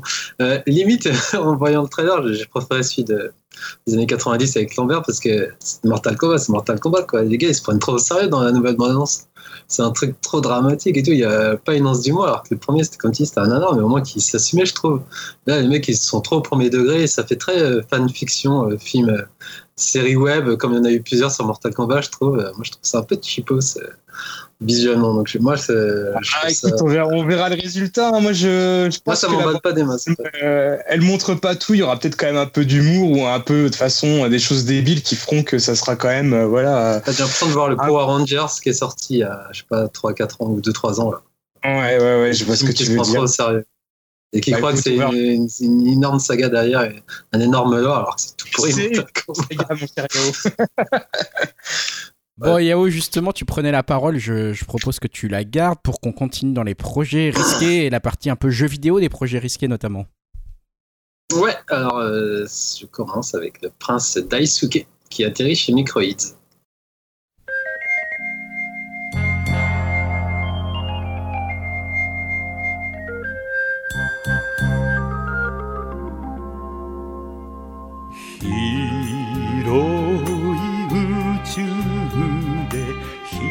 の星が消えた。あの美しいフリードの星。地球と同じ太陽と空が悪魔の翼に闇を消えた。Donc, vous avez reconnu ou pas du tout ce que c'était? Si je vous dis Daisuke, ça vous évoque quoi? Pour les, pour les vieux qui sont là. Rien du tout. Rien du tout. Actarus ah, voilà, tu dis UFO, Lobo, c'est dans Goldorak, hein, forcément. Le fameux, euh, la fameuse œuvre culte de Gonagai. Hein. Euh, bah, après, après, à titre perso, je suis pas très très fan non plus. Je suis pas trop dans la génération Goldrake, je suis juste celle d'après en fait. Mais je voulais quand même en parler vu qu'on a eu très peu de jeux vidéo euh, sortis, enfin chez nous, je sais même pas si on a eu officiellement qui sont sortis euh, en Europe de Goldrake. Je crois un bon jeu. Je crois que c'était Mazinger, c'était un beau shoot'em up sur, euh, sur SNES. Donc Microïd, je sais pas si vous connaissez cet éditeur, c'est super éditeur français qui a édité entre autres 13. Astérix Astérix, plein de, de licences qui a donné des résultats un, peu pourraves, et notamment Toki, j'ai trouvé le remake un peu tout pourri, tout pété. Donc je vais vous faire la news euh, avec notre partenaire Gamecult, hein, nos potes. on paye les abonnements, on peut prendre des news. Donc je vous la fais. Attaché aux licences de notre, enfance, Microïd ne compte pas s'y mettre aux adaptations de BD comme Tintin, Astérix, encore les Schtroumpfs. On avait oublié de citer les Schtroumpfs. L'éditeur français est même passé par le site japonais euh, forgamer.net pour communiquer une annonce inattendue un jeu vidéo, donc euh, Ufolobo Glendizer, va voir le jour sur console et PC. Une franchise que certains connaissent sans doute mieux sous le nom de Goldorak. Donc il n'y a pas beaucoup d'informations, mais via le PDG de Microids, ils, annoncent que cette adaptation, euh, avec la, bénédiction de Dynamic Planning, c'est la maison de production fondée en 1974 par Gonagai. Du coup, euh, donc le jeu va sortir. Euh, il n'y a pas encore de date. après, je pense que ça va être 2020 je pense, ou peut-être 2021. Il n'y a pas de trailer hein. Non, il n'y a rien du tout. C'est juste une petite annonce pour dire que c'est en développement sur PC ainsi que sur des consoles non spécifiées. Donc c'est vraiment, euh, il n'y a rien du tout. C'est juste pour, euh, pour une annonce, quoi, en fait. Et le jeu racontera les aventures donc, du prince Daisuke ou bien Actarus et son robot, donc Glendizer Goldorak, à bord duquel il a fui sa planète natale. Une histoire touchante, pleine de bravo, d'action et de trahison. Il cite. Donc voilà. Pour euh, info, et moi j'ai mis dans le risque, je te dis. Après, je sais pas ce que ça peut donner, surtout vu que c'est microïde derrière, donc c'est c'est, c'est, c'est- ça donne pas envie comme ça. Plutôt Ouais, projet pourri quand même. mais quand même euh, risqué, je me dis, c'est une collaboration française avec, euh, tu vois, des Gonagas, ça, ça se tente. Ouais, parce qu'il n'y a pas de trailer. Il y aurait eu un trailer, c'était un projet pourri.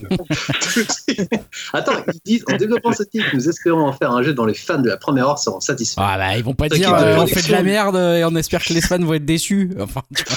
Notre équipe de production lui donnera tout ce que nous avons à offrir pour faire un jeu fidèle à l'essence de l'œuvre originale. A commandé le PDG. Ouais, ouais, Sans que ouais. le sache pour Dim, le studio est chargé de développer le jeu. Ouais. Dim, tu voulais euh, réagir aussi. Ouais. Euh, juste euh, te demander, Yao, euh, on sait pas quel style ça va être. Ça va être un Ah, shoot tout. ou quelque chose comme ça. Aucune idée. C'est ça. Voilà. De merde. moi, je suis un peu, un, je suis un peu un pigeon à licence, mais je pense que j'y serai parce que c'est un énorme, un énorme fan de, de Goldorak, donc euh, voilà. Ah ouais, ouais, je sais. C'est bien, bah tu nous feras un retour hein, du coup sur, sur ce jeu, je crois, Dim. Tu seras tout seul. Euh, c'est bien, euh, voilà, on aura au moins un test euh, là-dessus. On sera peut-être le seul podcast à en Ah. parler quand ça sera sorti et qu'on aura Après, vu à je quoi ça ressemble. En fait, j'ai pas mis dans pourri parce qu'il n'y avait aucun visuel, tu vois, faut laisser le bénéfice. C'est vrai, c'est vrai, c'est vrai, c'est vrai. On sait jamais, on sait jamais, Julien. Effectivement. Euh, Bon, après, Julien, il faut le euh, dire, hein, Goldorak, c'est pas terrible, hein, je dis comme ça. Bon, enfin, bref, je balance. Julien, euh, oiseau de mauvais augure, euh, justement, euh, là, t'as as, eu du, t'as eu du, de- du biscuit à, à, te- à- à mordre, justement, de, dernièrement chez Nintendo. Euh, en termes de projet, alors presque pourri, euh, voilà, je ne sais pas. euh, Nintendo Alors, Direct. Alors, je l'ai mis, je l'ai- je l'ai mis dans les, les projets risqués parce que, alors déjà, ça faisait quand même depuis près d'un an et demi qu'on attendait un Nintendo Direct. Eh et oui. donc, le 17 février à 23h, Nintendo a enfin sorti un nouveau Nintendo Direct qui durait environ 50 minutes, qui était centré sur la Switch et, selon eux, sur les jeux du premier semestre 2021. Mais on n'a pas hein, c'est ça où c'est un petit peu compliqué, c'est-à-dire ils te disent, je pense que c'est aussi pour ça que les gens se hype sur- souvent sur ce qu'il va y avoir, c'est-à-dire qu'ils te disent il y aura les jeux du premier semestre, et puis finalement tu as des jeux qui vont sortir en 2022, euh, c'est toujours assez étonnant. Ouais. Donc évidemment après les gens tu peux pas les empêcher de se hyper dès qu'il y a une annonce. Euh, avant de parler des quelques annonces qui bah moi m'ont plutôt quand même intéressé, euh, en fait je sais pas si on a déjà eu un direct aussi commenté euh, de manière négative. Donc là ça a reçu- en fait ça a fait ressurgir un peu tous les trucs autour de Nintendo. Est-ce que Nintendo tourne en rond? Alors je pas jusqu'au truc euh, Nintendo va mourir, hein, le célèbre Nintendo va mourir, mais euh, c'est un peu ça tu vois. T'as le truc bah est-ce qu'ils tournent en rond Est-ce que finalement ils ont euh, une immunité par rapport à la presse, aux joueurs, parce que c'est Nintendo et que finalement eux ils peuvent sortir des remakes et quand les autres le font, bah, on n'a pas la même appréciation parce que c'est Nintendo, c'est la nostalgie, voilà. Mais c'était un peu étonnant, j'ai trouvé. finalement, c'était à la fois une leçon de buzz et de, et de, bad buzz, hein, puisque en gros, peut-être que s'ils avaient juste montré un petit trailer de Breath of the Wild euh, 2, on aurait dit bah c'était génial, c'était un très très grand Nintendo Direct. Alors évidemment, on n'a rien vu de Bayonetta 3, on n'a rien vu de Metroid Prime 4. Alors ça veut pas dire que les jeux sortiront pas, hein, ça veut dire que bah voilà, c'est leur façon de communiquer. Euh, je pense que le fait qu'ils en aient pas fait depuis un an et demi, ça a fait que les gens, bah il y avait une hype, il y avait quelque chose qui avait grossi comme ça, on s'attendait à des trucs complètement dingues. Euh, or, bah, on le voit chez tous les constructeurs. Alors on verra, Sony, ils ont un, state of play demain à 23h euh, où ils devraient montrer des jeux aussi pour le premier semestre ou le second semestre côté PS5 et PS4. Mais voilà, je pense que ça va déjà être une année 2021 qui va être un peu, euh, un peu, un peu sur le, sur la, sur le reculoir, je pense, euh, en termes de, de, jeux, de, de jeux vidéo. Mais bon, il y a quand même eu des trucs intéressants. Euh, bon, déjà, ça a ouvert par un personnage de Smash. Alors ça, je sais pas si ça t'a fait plaisir, Greg, de, de revoir Ouais. du Smash.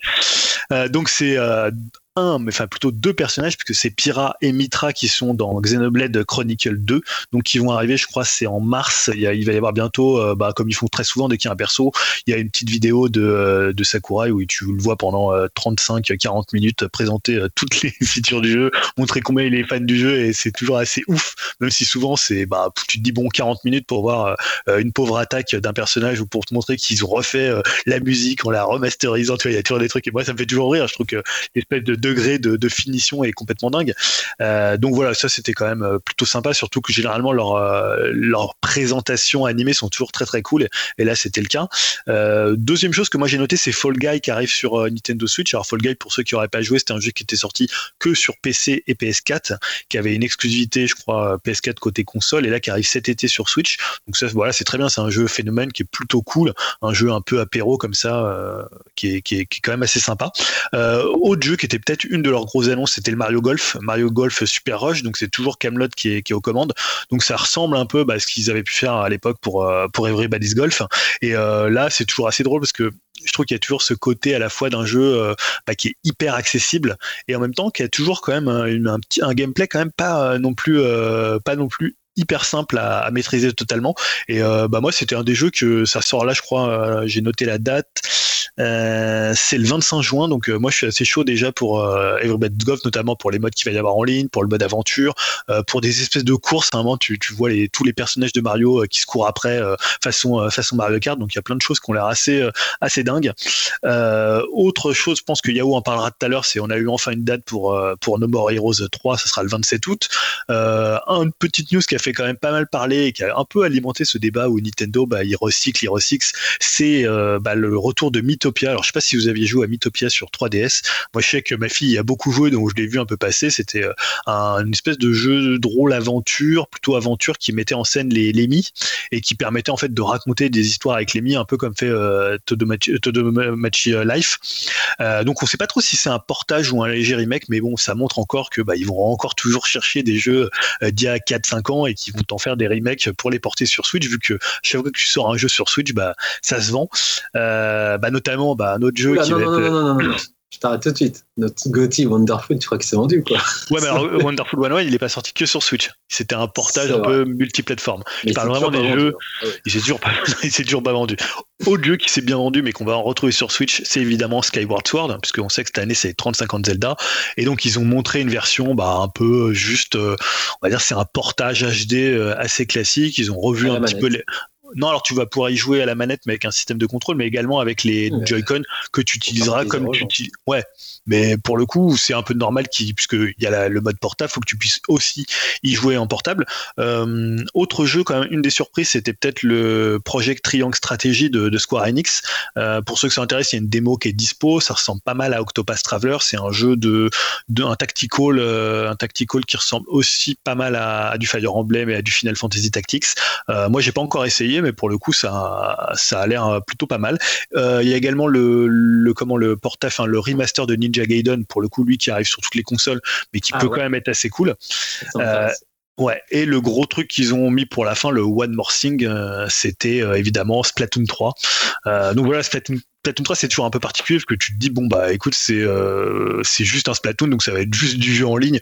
Donc est-ce que ça fait une, un gros euh, one more thing euh, je sais pas trop. Maintenant t'as quand même des fans. C'est un jeu qui s'est très très bien vendu notamment sur Switch. Bon, on en est déjà au troisième épisode donc voilà je sais pas si c'est voilà je pense que les gens auraient préféré voir soit un nouveau jeu soit voir finalement avoir des nouvelles de Metroid Prime ou avoir des nouvelles de Bayonetta 3 voilà je sais pas si vous avez des choses à rajouter sur ce direct qui pour le coup moi m'a pas déçu parce que j'avais pas une grosse hype mais pour le coup, j'ai pas trouvé ça décevant au point où les gens, peut-être que je sais pas, j'étais pas dans le mood et que je m'étais pas projeté en me disant, euh, voilà, ça va être génial, euh, on va avoir des tonnes de trucs. Je, je l'ai appris juste la veille et, et je l'ai regardé, mais voilà, j'étais pas non plus, euh, voilà, faut pas trop s'attendre non plus à des trucs de ouf à chaque fois avec euh, avec les Nintendo Direct. Hein.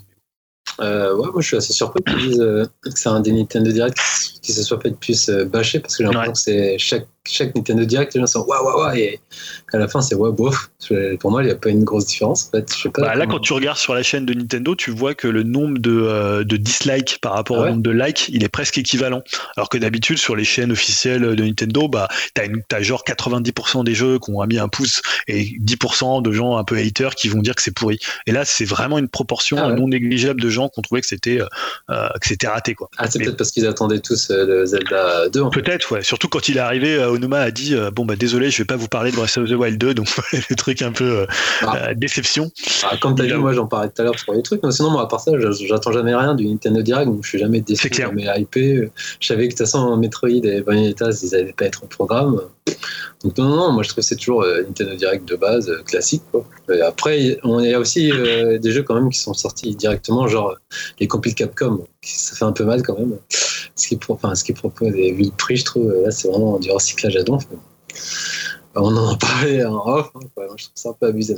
Voilà. Après, bah, voilà. Donc maintenant, il faudra attendre, je pense, euh, bah, la période un peu E3 pour revoir, à mon avis, un gros Nintendo Direct qui, parce qu'on sait toujours pas quels sont les gros jeux qui vont sortir au second semestre euh, sur la Switch. Hein. On a toujours le jeu de Noël. Est-ce que ce sera Breath of the Wild? Est-ce que ce sera un autre jeu? Il y a Devil Third de remake. Hein. ah, ils, ont, ils, ont, plus beaucoup de jeux Wii U à ressortir, hein, à part ouais. Devil Third et Project Zero ou Xenoblade euh, X Chronicle. Chronicle il n'y a, a, a, pas que Nintendo hein, qui recycle, qui recycle des vieux jeux ou des licences dont on a déjà entendu parler moult fois. Hein. Jérémy va également nous, parler dans la, dans la rubrique euh, toujours des projets, on va dire, risqués euh, d'une autre licence qu'on a déjà, dont on a déjà entendu beaucoup parler, n'est-ce pas, Jérémy? Bah ouais, Diablo 2 va donc ressortir. Euh, c'est donc c'est un jeu qui est sorti quand même en le 29 juin 2000, donc ça date quand même hein, finalement. Hein. Là, ça fait on est déjà il y a ça a 21 ans. Donc c'est quoi comme type de jeu? C'est un ce qu'on appelle un hack and slash, hein, c'est-à-dire j'avance, je tue, je loot, j'avance, je tue, je loot, puis c'est pas grand chose de plus. Alors euh, donc c'est une référence auprès des amateurs du genre. Hein. Bien sûr, été un super jeu. Il est encore très fun à jouer. D'ailleurs, il a encore pas mal joué. On peut retrouver encore pas mal de gens qui, qui jouent. Donc au côté du côté des changements, bah il y a les fameux sprites qui étaient en 2D qui ont été rendus en espèce de 3D dynamique avec un framerate adapté aux exigences actuelles. Bon, après, ça reste quand même une seule surcouche et on reste avec le jeu d'origine, avec son feeling rétro. Euh, les cinématiques vont être, elles, pour le coup, remises au goût du jour. Je crois qu'il y a 27 ou 28 minutes de, vidéos qui ont été refaites. Les musiques seront présentes, mais euh, donc remasterisées. Euh, il y aura une amélioration de l'expérience en ligne, mais on pourra également jouer hors ligne. Alors, pourquoi je mets ça dans le privé? Bah, C'est ce que tu disais, Greg. Hein, forcément, euh, euh, c'est sympa. Hein. merci Blizzard de nous reproposer euh, Diablo 2. C'est super. Hein. c'est une équipe très méticuleuse hein, qui aime comment bien réaliser ses, jeux. Mais il y a un moment, je pense qu'il va falloir quand même mettre la seconde parce que finalement, là, si on regarde un petit peu, Blizzard, bah, en gros, Diablo 3, il est sorti le 15 mai 2012. Il n'y a pas eu de, nouveau euh, de Diablo depuis. StarCraft 2, il est sorti en 2010. Les gens continuent à jouer avec, euh, mais il n'y a toujours rien de nouveau. Warcraft 3, bah, c'était en 2002. Euh, bah, c'est bien de prendre son temps, c'est bien de peaufiner ses jeux, etc. Mais il y a un moment, là, ça fait, je trouve que ça fait une dizaine d'années. Je trouve qu'à un moment, il faut. Alors, il y a eu Hearthstone qui est sorti, qui était sympa, mais ça partait d'une petite idée d'un petit jeu qui s'est bien développé, mais ça a un peu un coup de bol parce qu'à côté de ça, on a eu comme si, aussi Heroes of the Storm qui n'a pas forcément super bien marché. Alors après, euh, il y a World, euh, là, World of euh, Warcraft quand même toujours aussi, mais bon, qu'il y a des mises à jour et qu'il y a des, un nombre d'abonnements en baisse, il me semble. World of Warcraft, on est à la version 9.1. Donc, euh, du coup, c'est bien, hein, c'est super. Mais ce que je veux dire, c'est qu'à un moment, la Diablo 2, Diablo 4, pardon, qui devait visiblement normalement sortir en 2021, bah, la dernière BlitzCon, justement, Blizzard a confirmé que le nouvel opus ne sortirait pas en 2021. Alors, je sais pas si à un moment, les gens vont pas quand même un peu se fatiguer de, de revoir toujours un peu les mêmes choses. Ça n'avance pas forcément. Alors après, euh, ils, essayent des choses, hein. ils essayent euh, de, lancer des nouvelles, des nouveaux personnages des nouveaux jeux, mais on reste quand même euh, autour de, leur univers et je trouve que là, ça n'avance pas. Il va falloir quand même mettre à la seconde. Là, je, pense, c'est urgent. Je pense que le, gros univers euh, sur lequel ils ont fait euh, beaucoup de progrès ces, ces, quelques dernières années et qui a été voilà une annonce qui n'était pas la BlizzCon là, mais qui était un peu avant, c'est Overwatch 2 en fait sur lequel ils travaillent et qui est un jeu qui rapporte énormément à Blizzard aussi, à côté d'Hearthstone et World of Warcraft. Donc euh, j'ai l'impression qu'effectivement il y a eu beaucoup beaucoup d'efforts, je suis un peu d'accord avec toi, beaucoup d'efforts sur, euh, sur Overwatch euh, et donc la préparation de la suite d'Overwatch. Et, et c'est vrai que bah on sent plus trop les autres les autres licences, on les entend plus trop, ça disparaît un peu et, et voilà quand tu vois qu'effectivement le jeu ils sont à ressortir des jeux d'il y a 21 ans, ça fait un peu mal quoi, ça fait un peu mal. Bon, en tout cas, voilà, c'est une tendance qu'on retrouve chez tous les éditeurs. De toute façon, on l'a constaté à la fois avec Nintendo et à la fois avec Blizzard. Passons quand même euh, aux projets qui vont nous donner un peu plus de, joie dans le cœur, peut-être. Euh, n'allons peut-être pas jusqu'à là, on verra. Euh, Julien, Julien, tu vas nous parler, je pense, série pour le premier projet qui hype. Une série peut-être dont on commence à connaître certains noms, n'est-ce pas? Je te laisse en dire plus. Euh, oui, sur, euh, bah, je vous parlais de Last, The Last of Us, c'est ça que tu voulais donc. Tout à fait. hein. pas... Ok, parce que je, suis pas assez le mystérieux. Ah, d'accord. je suis tellement mystérieux que tu ne sais pas de quoi je parle. Il y avait, voilà, oh, la série. oui, c'est bien The Last of Us. Euh, oui, puisque je crois dans le dernier podcast, il y a trois semaines, je vous ai parlé en fait des annonces autour de, de la série The, The Last of Us de HBO, mais il manquait quand même une info primordiale quand on parle d'une adaptation des aventures de Joel et Ellie, bah, c'était qui pour incarner à l'écran bah, le duo iconique du premier épisode. Donc, on a eu les noms. Euh, pour Joel, ça sera Pedro Pascal. Donc, Pedro Pascal, évidemment, hein, on le connaît pour Game of Thrones et dernièrement pour The Mandalorian. Euh, donc, c'est lui qui a raflé la mise. Et pour la jeune Ellie, c'est Bella Ramsey qui était également dans Game of Thrones. Hein. Je ne sais pas si vous vous rappelez de son rôle assez surprenant de Lyanna Mormont, qui était cette, je pense qu'elle avait, je sais pas, 12-13 ans, c'était un personnage qui avait cet âge-là et qui était qui intervenait à chaque fois dans les dans les quand il y avait des conciliabules où il y avait des des, des réunions un peu pour faire de la stratégie comme ça. C'était un personnage assez fort, assez surprenant. bah, je trouve que c'est plutôt deux bons choix pour le coup en termes déjà physiques par rapport au, personnage qu'on a dans le jeu vidéo. et puis bon voilà, ils ont quand même fait le choix pour Pedro Pascal d'avoir quand même quelqu'un qui, qui aujourd'hui quand même a une stature et qui a, qui a une aura, je pense, pour porter un projet. Voilà, alors qu'on entend des bruits chez Grégoire, je ne sais pas ce qu'il fait. Il ouvre des fenêtres, il, il, fait des trucs, je ne sais pas, mais il coupe baisse au micro. Euh, bon, je sais pas si quelqu'un voulait réagir sur, sur Last of Us pour le coup. Hein. Juste, ça reprend en fait euh, les, les, deux jeux ou que le premier? C'est quoi Pour l'instant, que le premier, ouais. Pour l'instant, que le premier. On ne sait pas si après ils vont faire le deuxième. Alors que je vois Greg qui revient, qui n'a pas coupé son micro. Voilà. ça va, Greg? Oui, ça va bien, merci. Coupe le micro la prochaine fois. Bah, autant entendu en fait. Mais ah oui. Désolé. Euh, bah écoute, je couperai ça au montage, très bien. Non, euh, non. Avais-tu euh, avais-tu terminé ta news de ton côté? Tout à fait, ça fait. Non, mais c'est aussi ça le, charme du podcast, c'est un peu le live. Bah, oui, peu les... bah, J'étais chercher hein. à boire hein, parce que j'avais plus j'avais plus rien. Et il fait chaud quand on fait un podcast. Hein. Je sais pas si les gens se rendent compte, mais, mais ces gros casques sur les oreilles avec cette excitation du cerveau et cette passion pour le pour le métier, voilà, ça tient chaud. Donc j'ai été me chercher à boire. Je, je, pensais que vous alliez enchaîner vous-même sur sur le projet. Bah non, mais hype de, de, Non, non, bon, on, avait, on fait, ça, allait, ça allait enchaîner. Hein. C'est parfait. C'est parfait. blanc. C'est parfait. Euh, nouveau projet euh, de, qui hype pour Dim. Euh, bah, Dim, euh, voilà, hein, je, je, pense que toi, tu es le conducteur sous les yeux et que tu sais de quoi je parle. Exactement. Je vais parler du nouveau projet d'Edgar Wright. Alors, c'est pas un secret hein, chez Upcast, on aime bien Edgar Wright, enfin, enfin surtout Julien et moi. Je sais qu'Yao, lui, il aime pas, mais bon, Yao, il compte pas. Et de toute façon, là, il, il nous écoute que d'une oreille, il joue à la Switch. Donc euh, voilà, c'est pas, pas grave. décide, là, je suis sûr. C'est bon, on peut y Et aller. donc, euh, dès qu'on apprend un nouveau film de sa part, bah, c'est direct un projet qui hype. Et déjà, et pour rappel, on attend euh, toujours son nouveau film qui devrait sortir cette année au ciné et qui s'appelle Last Night in Soho et qui, il me semble, est un film d'horreur. Euh, mais Wright ne perd pas de temps et il bosse déjà sur autre chose. Et euh, ce qui me hype encore plus, c'est que c'est euh, sur une adaptation de Stephen King, à savoir The Running Man. Ah. Alors, le livre a déjà été adapté dans les années 80 avec Schwarzy. Ouais.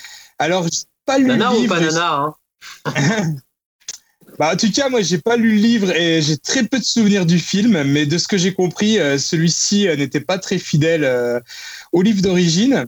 Et du coup, Wright euh, parle plus d'adaptation du livre que, que d'un remake euh, du, du film des années 80. Alors l'histoire, pour ceux qui ne connaissent pas, euh, cela raconte une émission de télé futuriste où l'on suit une chasse à l'homme mortel.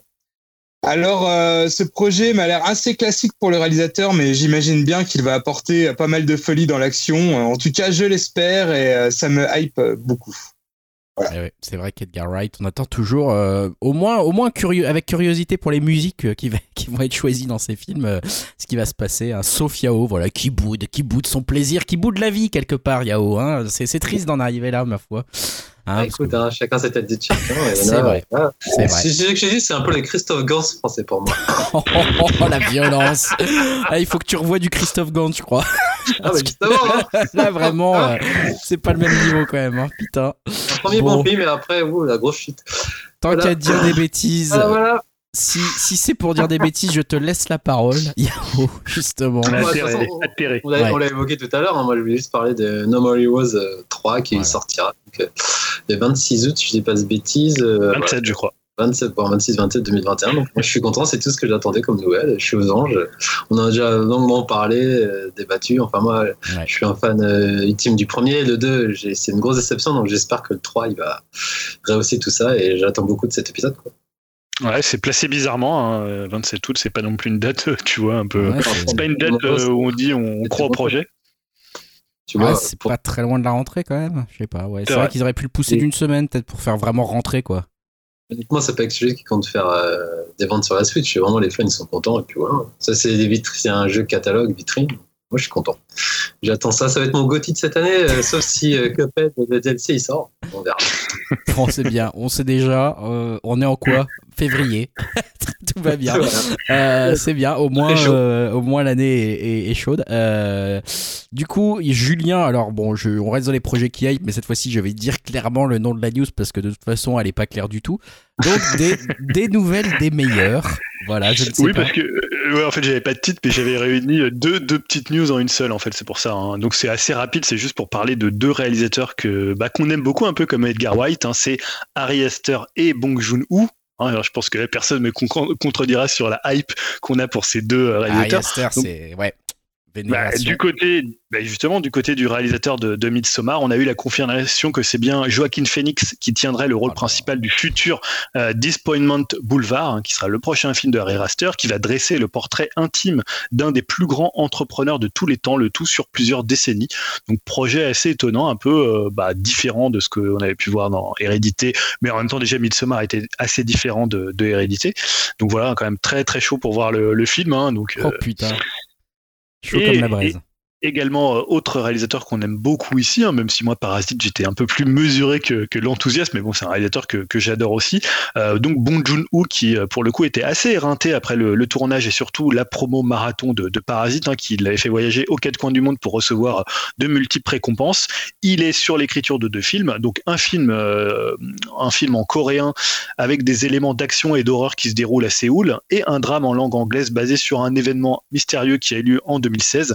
Donc sans plus de précision, mais Bong Joon-ho en fait a déclaré lors d'un podcast avec Ryan Johnson qu'il avait terminé l'écriture d'un des deux projets sans préciser lequel. Donc voilà, on peut dire qu'il y a deux films en chantier et notamment il avait déclaré, je sais plus, dans c'était avant ce podcast que c'est deux en fait projets qui avaient l'envergure d'un Parasite et d'un Mother, donc euh, c'est pas non plus des petits projets comme ça qui euh, qu'il avait un peu sous le coude, c'est vraiment deux gros films d'envergure. Donc voilà, ça fait plaisir de se dire peut-être qu'en 2000, en 2022, on aura euh, sûrement des nouvelles de Bong Joon-ho et d'Ari Aster. Putain, ça va s'annoncer grandiose. Euh, de toute façon, plus je, repense à ce qu'a fait Ari Aster, euh, plus je me dis, mon Dieu, mais qu'est-ce que, ça peut être son troisième film? Il a déjà atteint et tutoyé les sommets du cinéma avec ses, deux premiers films. Je ne sais pas où cet homme peut s'arrêter. J'y crois beaucoup. Euh, j'espère que il y aura pas de chute et que parce qu'elle va, elle va être dure. Hein. Si jamais il se plante sur son troisième film, je, vais être très très très déçu. voilà. En tout cas, continuons, continuons avec le cinéma, avec Jérémy, avec également eu un nom de, de, de, de, de news pas très très clair.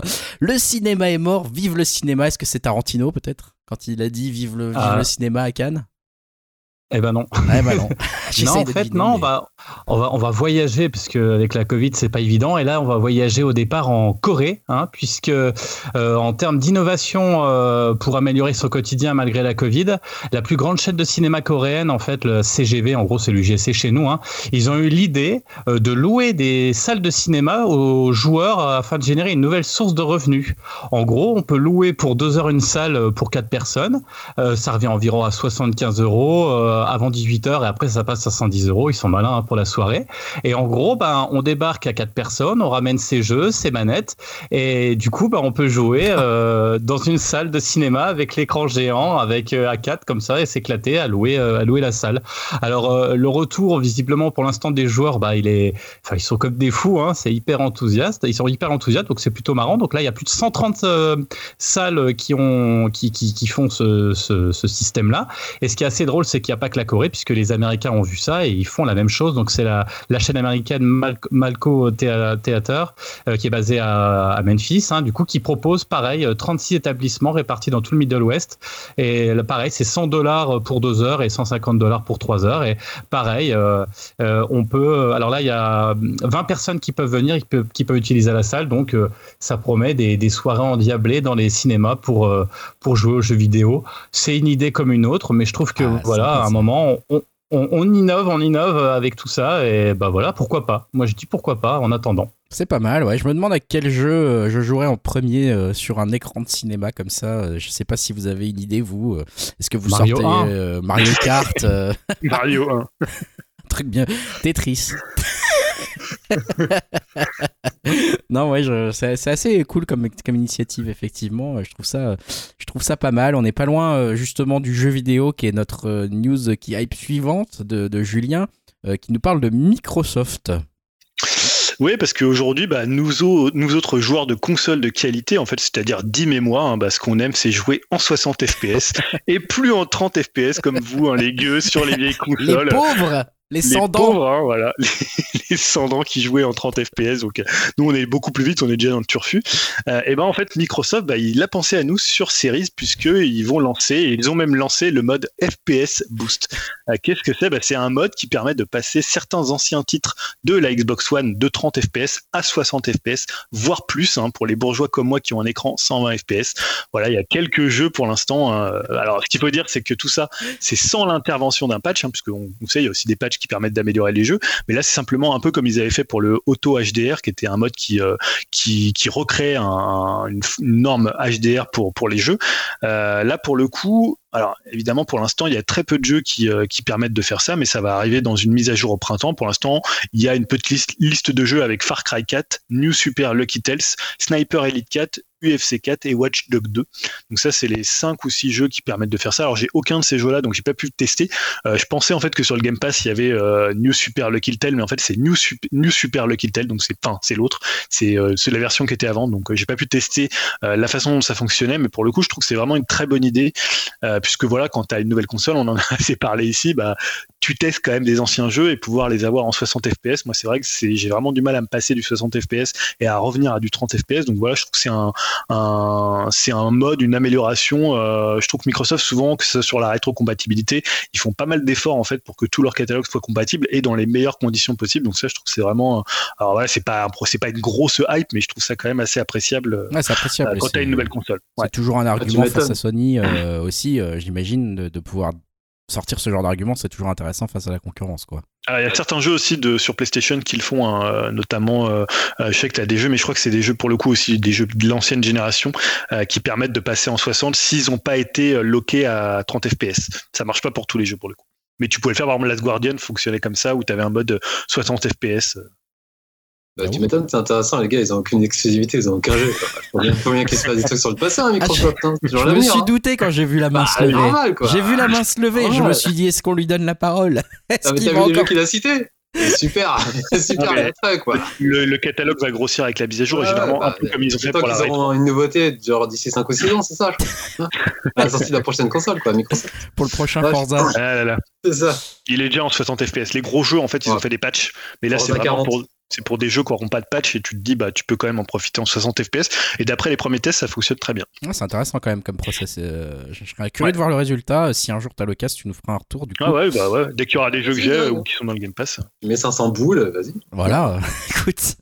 Ça ah pour jouer à des anciens jeux c'est bien. Ah c'est bon. On dépense l'argent comme on veut. Voilà si c'est pour avoir des plus beaux pixels ça fait plaisir aussi parfois. Euh, on aime bien. Euh, voilà qui conclut d'ailleurs nos projets qui Hein, cette news de Microsoft. Et euh, avant de passer à nos conseils flash, on va euh, avoir deux rubriques de durée variable. Euh, une première rubrique qui va être la chronique rétro de Jérémy, et ensuite on va faire la chronique de Spotify du, de, de, nos, de nos albums du mois, enfin des albums du mois de Julien, puisque j'en connais aucun pour le coup. Donc voilà, comme ça, ça va être fait. on va commencer d'abord avec Jérémy. Jérémy, ta chronique rétro. Alors du coup, par cette chronique, je voulais quand même rendre hommage à tous ceux qui ont emménagé euh, dans un nouvel appartement, euh, et particulièrement toi, Julien. Je sais que tu as emménagé la semaine dernière. Du coup, euh, j'espère juste que l'appart que tu viens d'avoir ne ressemble pas à celui que je vais présenter ce soir. Merci.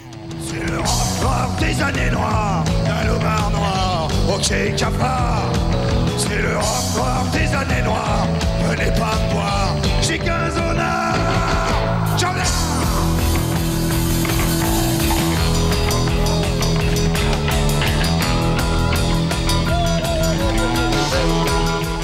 Alors le film que l'on va se remémorer aujourd'hui a plein de dénominations différentes. Euh, alors on l'appelle euh, Bienvenue chez Joe, euh, Joe's Apartment ou encore L'appartement de Joe. Alors c'est une comédie américaine écrite par John Payson en cette bonne vieille année 1996. Alors je sais pas s'il y en a qui connaissent ce film, Joe Apartments. Ouais ouais, de nom. De nom. Et il y en a qui l'ont vu? J'ai vu des extraits, je crois que j'ai pas vu. Voilà. Il me semble plus sur Canal Plus à l'époque, il y a très longtemps. Alors, donc, euh, concernant l'auteur, donc c'est son unique film. Il n'a rien fait d'autre. Si, j'exagère, il a fait une série en 99 qui s'appelle Les Stubbs. C'est une série d'animation de trois saisons avec la voix d'Eddie Murphy. Oh, magnifique, magnifique, je te coupe. Elle est énorme cette série. Voilà, bah, ah, j'adore, moi je suis encore fan. Ah bah voilà. en stop motion, c'était excellent. C'est ça. donc voilà pour la présentation rapide. Alors je ne sais pas si vous. Donc on a dit le, film, hein, vous le connaissez un petit peu. Donc on va voir comme d'habitude la jeunesse du film, le scénario et l'intérêt du film 25 ans plus tard. Donc l'histoire raconte l'arrivée d'un jeune homme dans la belle ville de New York. Hein. N'ayant pas de boulot et découvrant une ville bah, pas aussi carte postale qu'il l'avait pensé, il a la chance de tomber sur un appartement qui est pas très cher, mais aussi pas très propre euh, non plus. Même on va rester poli parce que c'est vraiment dégueulasse. Avec surtout un grand nombre de colocs. En gros, c'est une colonie de cafards, euh, très funky, mais un peu encombrant. Mais il n'a pas le choix, il va devoir faire avec. Alors, euh, en gros, c'est la chaîne de, télévision MTV qui est à l'origine du projet. Hein. Euh, elle a commandé au départ un court métrage hein, qui s'appelait bah, Joe Apartments, et qui a eu son petit succès, qui a même obtenu des prix. Et le fait que le film soit une commande de la chaîne musicale n'est pas un hasard, car euh, si on devait mettre le, film dans une catégorie, bah, ça serait celle de la comédie musicale chantée par des cafards, parce qu'on est vraiment, euh, on est vraiment devant une comédie musicale. Alors dit comme ça, ça semble un peu particulier, mais finalement, on prend, alors attention, c'est une bouse, mais c'est pour que vous voyez un petit peu la voix qu'ils ont pu mettre au cafard. Vous voyez, Alvin et les. Alors, j'ai jamais réussi à le dire. Chipmunks. Alvin et Chipmunks, ouais. Ah oui, on voit bien. pour ceux qui ont des enfants, oui, je pense qu'ils entendent bien là. Voilà l'espèce de voix comme ça où on a envie de foutre des tartes au bout de 5 minutes. Euh, on n'en est pas loin en termes de voix. Heureusement, le thème des morceaux sont beaucoup plus funky et l'humour est beaucoup plus corrosif aussi. Et, c'est ce qui est un bon point aussi dans le film, c'est son humour. Hein. Euh, alors pourquoi j'ai décidé de vous parler de ce film? Bah déjà pour sa rareté, parce qu'il est difficile de trouver le film euh, euh, qui est resté longtemps uniquement en VHS. Euh, je crois qu'on peut trouver le DVD aussi. Il est sorti à partir de 2006, donc vous voyez, hein, c'est dix ans après la, sortie du film véritable au cinéma. Enfin, il n'est pas sorti au cinéma en France, mais depuis, il a quasiment disparu de la circulation. Je crois qu'il n'existe même pas en Blu-ray, enfin introuvable. Pourtant, il mérite le coup d'œil majoritairement grâce à son gros point fort, mais c'est la qualité de ses effets spéciaux et ses personnages principaux, les cafards. Le rendu des cafards est vraiment impressionnant pour l'époque. Il, il, a fallu un an de travail euh, pour, réaliser euh, le film avec des vrais cafards. En, gros, 5000 cafards qui ont été utilisés. J'imagine Dim, il, aurait kiffé euh, faire le film, j'imagine déjà. 200 bébêtes en caoutchouc qu'ils ont mis quand même, ça c'est sympa ça. Et 12 types animatronics. Et tout le reste, en fait, c'est retranscrit numériquement, donc en, image, en image de synthèse. Et vraiment, c'est plutôt bien fait. Alors, il y a plusieurs séquences clipesques qui sont vraiment marrantes avec les bestioles qui chantent dans l'appartement Alors l'apothéose, pardon, restera le ballet nautique proche. Euh, je pense que vous vous rappelez de la publicité Evian avec les, gamins qui sautaient. Euh, vous voyez cette pub. Bah là, ils ont repris la même chose, sauf que là, bah forcément, les cafards, ils, sautent dans la cuvette des chiottes dégueulasses. Donc euh, voilà, vous voyez un petit peu l'image. Et cette dernière phrase hein, donne l'état d'esprit un peu du film hein, concernant son humour. C'est un peu gras, c'est même un peu lourd. À l'image d'un des personnages qui est Joe, d'ailleurs, a trouvé son appartement. Le nom du personnage, c'est Alex Crément. Vous voyez un petit peu le niveau. En français, Walter Sheet en version anglaise, hein, américaine, en version originale. Et euh, donc, on reviendra un petit peu sur l'humour de, du film un petit peu plus tard. Je parle de clipesque parce que le film est effectivement un enchaînement de mini-clips hyper funky avec une bande-son euh, solide. On y retrouve de la soul. Il y a aussi Moby qui a participé euh, au film, avec les cafards hein, qui chantent, qui dansent qui font n'importe quoi. Alors que la trame du film bah, avance très rapidement et c'est un montage quasiment épileptique. Hein. Ça va très très vite. Hein. Le pitch, en gros, c'est euh, L'appartement doit être euh, en fait rasé par un politicien véreux du coin qui envoie ses sbires pour virer les habitants et les cafards et Joe, hein, qui vient du coup de récupérer l'appartement, vont se liguer pour bouter l'ennemi et porter, apporter un peu de joie dans ce monde de brut. Alors attendez-vous vraiment à des cuts de toutes les 10 secondes. C'est voilà, c'est très très clipesque comme je le dis. Le film est d'ailleurs il est très court. Ça dure euh, en gros 1 heure, 1h20, 1h17, 1h20. Mais c'est pas du, tout un défaut, au contraire, hein, puisque on s'ennuie pas une minute. Et je dirais même que s'il faisait 10 minutes de plus, je pense qu'on on aurait floré l'overdose. Euh, c'était vraiment limite l'overdose, donc euh, c'est très bien, le temps est parfait. À sa sortie, le film, bah, je vous le donne en mille, à votre avis, ça a marché ou pas? Bah pas trop du coup. Bah non, un énorme bite comme d'habitude. J'ai l'impression que tu nous parleras pas trop de films qui ont marché. Bah, je sais pas, j'ai pas de chance. Hein. Parce que là, pour le coup, je dis ah, ah bah non, un bide. Perte de 8 millions de dollars. Hein, et en France, il est sorti directement en vidéo, comme je le disais. La critique américaine, eh ben, elle est hyper négative. Je, je sais plus combien il a eu, 1,2, enfin une, une, bouse. Euh, le film s'en sort un peu mieux en France, bah, même si c'est pas ouf hein, quand même. Et pourtant, pourtant, euh, le film c'est un bide. On dit, eh ben, je suis pas d'accord. Pourquoi les Américains ont considéré ça comme un, un bide J'ai une explication en fait. Je pense que l'Amérique, elle est un peu chauvine. Et elle n'a pas aimé l'humour caustique et la satire sociale de l'auteur. Euh, surtout que tu t'attends pas à ce genre de regard acerbe dans un film un peu teenager comme ça qui vient d'MTV. Alors même s'ils avaient déjà, il y avait du Beavis and Butthead, etc. Euh, on retrouve d'ailleurs le mordant des séries animées américaines type Family Guy qui est sorti un peu après ou les Simpsons plutôt les Simpsons du début, hein, c'est-à-dire euh, on y va, on ose et on, se lâche. Et le New York du film, il est vraiment, euh, bah, désolé, mais c'est vraiment dégueulasse. Qu'on a l'impression d'être dans un ghetto géant. Alors il y a une scène qui est même assez drôle au, départ du film. Il y a des enfants qui sont en train de jouer et sont en train de faire un château de seringues en fait, donc des vieilles seringues et tout. Donc vous voyez un peu. Euh, et pareil, l'intro elle est assez désopilante parce qu'on voit donc Joe qui, qui arrive de son Iowa natal. Il descend, il est tout content, il a toutes ses affaires. Et là, et eh ben petit à petit, il y a une espèce de running gag où en fait il se fait mais de tous ses biens. Chaque fois il se fait piquer il, il, avance et hop et puis à la fin il a plus rien il se fait tout piquer. Donc en fait voilà c'est le la, vision euh, en fait de New York euh, entre les politiciens véreux les loupards débiles. Au bout de cinq minutes il y a une mamie euh, qui tombe des escaliers de l'immeuble et qui arrive en bas et qui meurt d'une crise cardiaque. Enfin vous voyez il y a vraiment on est loin du New York de Woody Allen en gros hein, si on veut comparer. Mais moi quelque part bah, c'est ça que j'aime bien et ça fait plaisir mais je suis persuadé que c'est ça qui a pas plus non plus. On n'aime pas quand on, quand on égratigne un petit peu euh, notre belle ville de New York, hein, vous voyez, un petit peu. Alors, euh, Bien sûr, euh, vous attendez pas un grand film, hein, car c'est c'est pas le cas, mais plutôt une curiosité qui vaut le coup d'œil pour ses effets spéciaux qui font toujours le café 25 ans plus tard, les chorégraphies des bestioles qui sont toujours marrantes et musicalement entraînantes, et finalement pour son humour gras, mais qui en foutait aussi plein la gueule au cinéma américain habituel. son auteur ne fait aucune concession et, ça, ça fait du bien.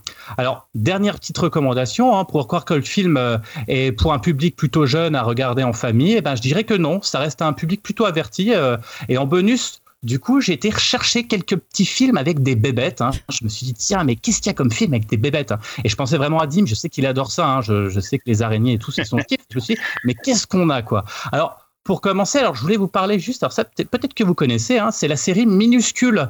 C'est une série française qui est super bien foutue. Alors je vous conseille de. Alors il y a le film aussi qui est sorti, j'ai pas vu. Moi je parle, vraiment de la série. C'est très très bien fait, pour, euh, qui fera la joie des petits comme des grands. Il n'y a pas de parole, c'est super bien fait, c'est excellent. Euh, il y a le documentaire aussi qui est super beau que vous connaissez peut-être de Claude Nunsani et Marie Pérennou, s'appelle Microcosme, euh, le peuple de l'herbe. Pareil, ça a pas pris une ride et c'est magnifique. Enfin franchement, ça reste impressionnant. Euh, alors après, celui-ci, tout le monde connaît, je vais aller assez vite dessus, c'est Mille et une pattes de John Lasseter, un des studios Pixar. C'est peut-être pas le plus connu, mais c'est une fable euh, assez sympa qui reprend un peu des codes du western, donc c'est plutôt rigolo. Et en ultime cadeau, bien sûr, je vais vous reparler de deux films euh, qui sont là pour les plus grands. Le premier, bah, le nanardesque, mais toujours aussi sympathique. On en a parlé, je crois, en plus, le dernier podcast, c'est Arachnophobie, hein, avec ces petites araignées qui arrivent dans un village et qui, qui attaquent parce que parce que parce qu'elles sont méchantes. Hein. Oui, Julien, tu voulais. Pour, juste pour dire qu'il est dispo sur Star. Hein, sur, donc, eh, oui, c'est ce que tu disais, il est sur Star. Donc si vous n'avez pas vu, regardez-le, vous allez voir, c'est un grand film. Non, c'est pas un grand film, mais en tout cas, c'est un film avec des araignées. Il n'y en a pas tant que ça finalement. Et le dernier, par contre, là, je redeviens sérieux. Un super film, je trouve, qui est pas très connu non plus. Et là, attention, c'est pas une bouse, c'est pas un nanar. Je sais pas si ça a marché, mais en tout cas, il est très très bien. C'est le film euh, Hyper Claustro Bug. Je sais pas si vous connaissez euh, de William Friedkin. Je sais pas s'il y en a qui l'ont vu. Euh, donc en fait, euh, Ouais, voilà, donc euh, le réalisateur de l'exorciste avec Ashley Judd, où c'est l'histoire d'une fille qui est complètement déboussolée et traumatisée, qui rencontre un vagabond dans un espèce d'hôtel un peu miteux, un peu comme dans Joe Apartments d'ailleurs, hein, dans son espèce d'hôtel, et les deux vont être dérangés par des insectes capables de s'introduire sous la peau. Alors est-ce que c'est une folie collective ou un secret d'État? À voir. En tout cas, les insectes sont nos amis, comme disait l'autre. Cool. Merci pour cette chronique. Dim, tu voulais réagir à cette chronique? Non, parlant d'araignée, il y a aussi Arakatak avec euh, David Arquette, ah, euh, araignée géante. Celui-là, je l'ai vu, celui-là. On l'avait vu ensemble, il me semble aussi. Très nanardesque celui-ci. Mais moi, c'est marrant parce que ta chronique m'a fait un peu penser aussi à, à Meet the Feebles, un peu. Tu vois, The Feebles de, de Peter Jackson. J'ai l'impression, je me suis imaginé un petit peu ça quand tu parlais des cafards qui chantaient là Je sais pas si c'est un peu ce style-là, mais mais c'est moins, c'est quand même euh, un peu moins barré. Il y a un petit côté aussi écolo dans le film, euh, et puis c'est par contre c'est extrêmement bien fait. C'est vraiment pour ça que je vous conseille de le regarder. C'est que en termes de d'image, enfin je l'ai revu euh, donc j'ai revu j'ai revu la semaine dernière et j'ai été bluffé par les effets spéciaux quand même. Franchement, ils ont assuré à ce niveau-là quoi. Julien?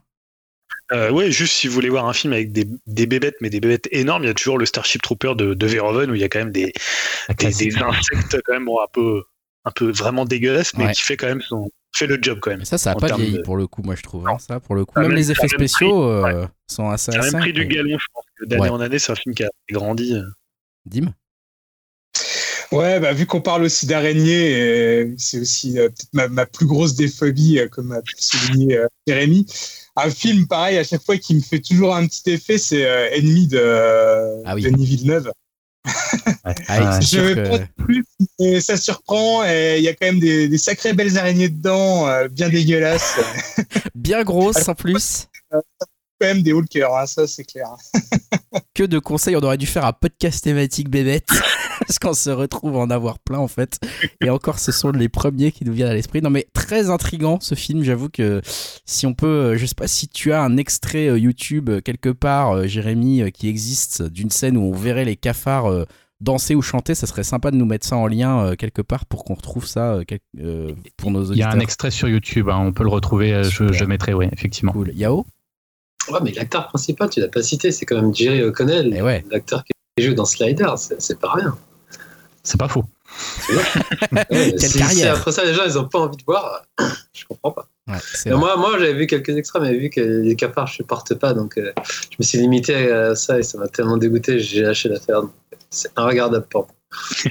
mais par contre, euh, comme tu disais, Scrubs, euh, Scrubs, non Stubbs, la série avec Eddie Murphy est, excellente pareil, je crois qu'elle est pas trouvable facilement. Mais Je crois que je l'ai vu à l'époque sur MCM ou Canal Jimmy, mais un peu inconnu à l'époque, mais avec Eddie Murphy au top de sa forme.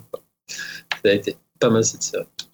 Continuons avant les conseils flash, euh, la rubrique musicale euh, qui, qui, nous a manqué, ça fait longtemps qu'on l'a pas faite celle-ci, avec Julien. Euh, Julien, donc la, la fameuse chronique Spotlight sur nos Spotify, qui est, on, le rappelle un petit peu parce que ça fait longtemps qu'on l'a pas faite pour le coup, un classement, même si on n'aime pas trop ce mot-là, on va dire un top 5 des albums du hein moment, du mois. Avant, c'était, je ne sais pas s'ils sont tous du mois, là, cette fois-ci, pour janvier 2021. Parfait, bah voilà, du mois de janvier 2021. Encore une fois, c'est un classement euh, c'est plutôt une liste euh, sans qu'il y ait forcément. Euh, il y a peut-être un préféré, mais voilà, il y a, des œuvres parfois même que, tu mets un peu derrière ou que tu aimes moins.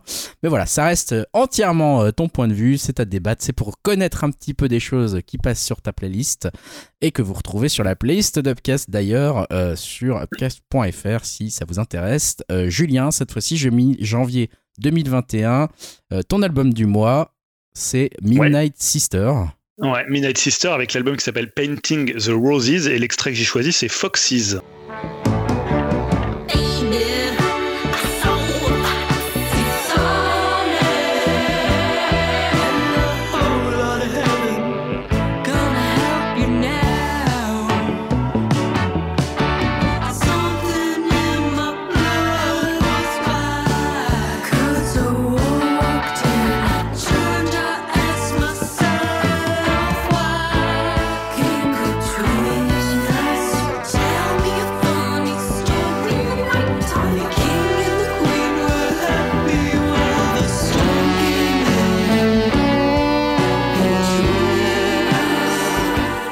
Tu le disais, bah, c'est mon album du mois et peut-être même un peu plus. Hein, je m'avance un peu, mais je pense qu'il sera bien placé dans, mon classement de l'année.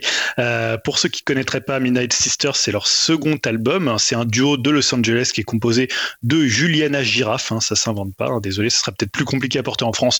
Aux États-Unis, ça peut faire un peu exotique. Et Harry Bazoulian.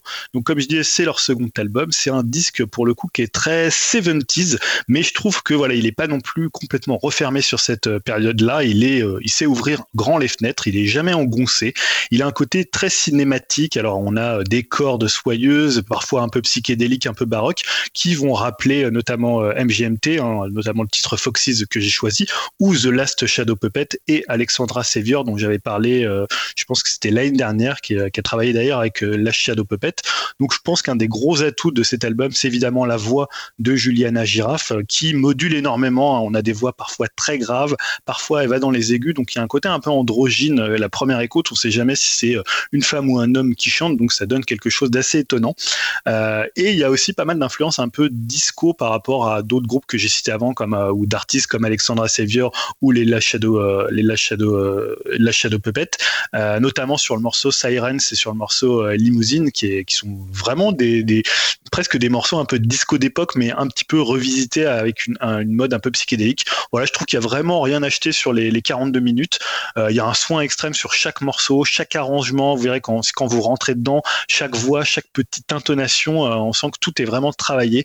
Euh, voilà, moi j'ai pris vraiment beaucoup de plaisir sur cet album. Je l'écoute encore et je pense que ça va être un des albums qui va m'accompagner toute l'année, quoi. Super, donc ça c'était Midnight Sister avec Painting the Roses, The Roses.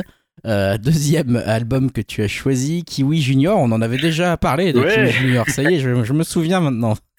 Je sais que le titre vous fait quand même assez rire, Kiwi Junior. Donc l'album s'appelle Cooler, Cooler Returns et l'extrait que j'ai choisi c'est Highlights of Unundred. Et ben on s'écoute ça.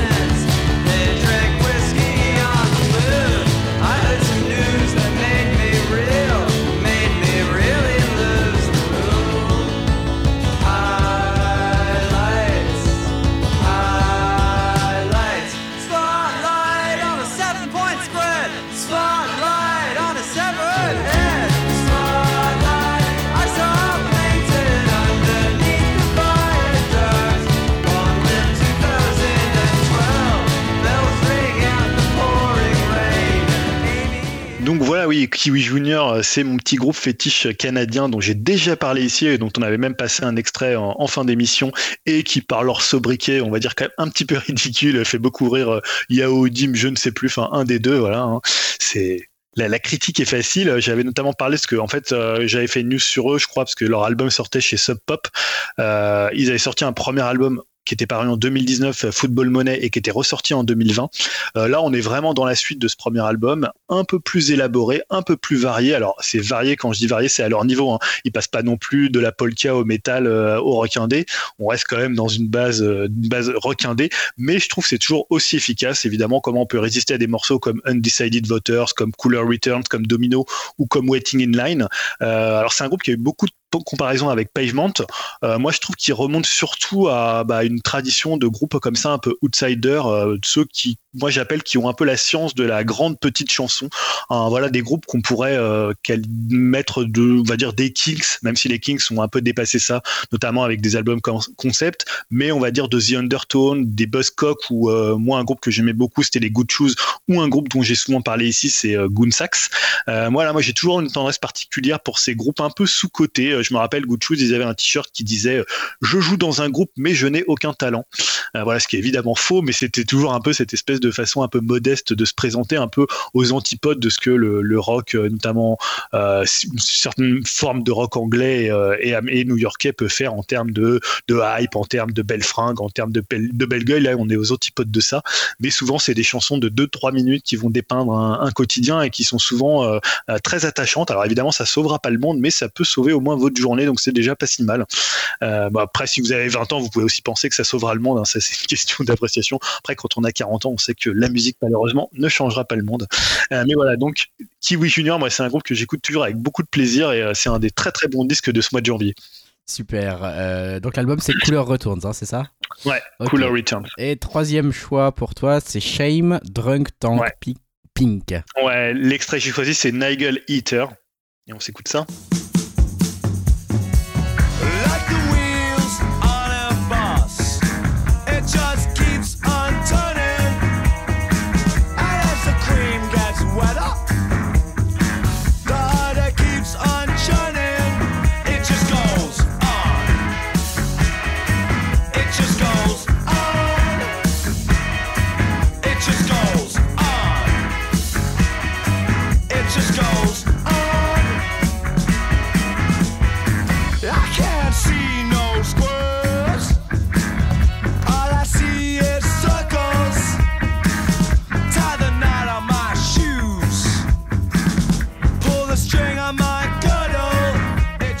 uh, je vais te faire gagner du temps, Greg, puisque Jérémy a déjà parlé de l'album de Shame la semaine dernière, donc je vais pas en rajouter, mais comme il était dans mon classement des 5 albums du mois, bah, je l'ai laissé et voilà, ça nous permet d'écouter un extrait. Je sais pas si on l'avait fait la dernière fois. voilà, moi je trouve que c'est un très très bon disque. pour le coup, moi j'avais pas du tout accroché au premier et celui-là il m'a complètement convaincu. comme je disais la dernière fois, ça ressemble beaucoup à, Parquet, à Parquet de courte. C'est le morceau que j'ai choisi là ressemble notamment du Parquet de courte, donc c'est un album hyper efficace. Donc je vais pas en dire davantage et je vais passer tout de suite au quatrième choix. Le quatrième choix qui est Aaron Fraser Introducing. Ouais, et le morceau que j'ai choisi c'est Over You.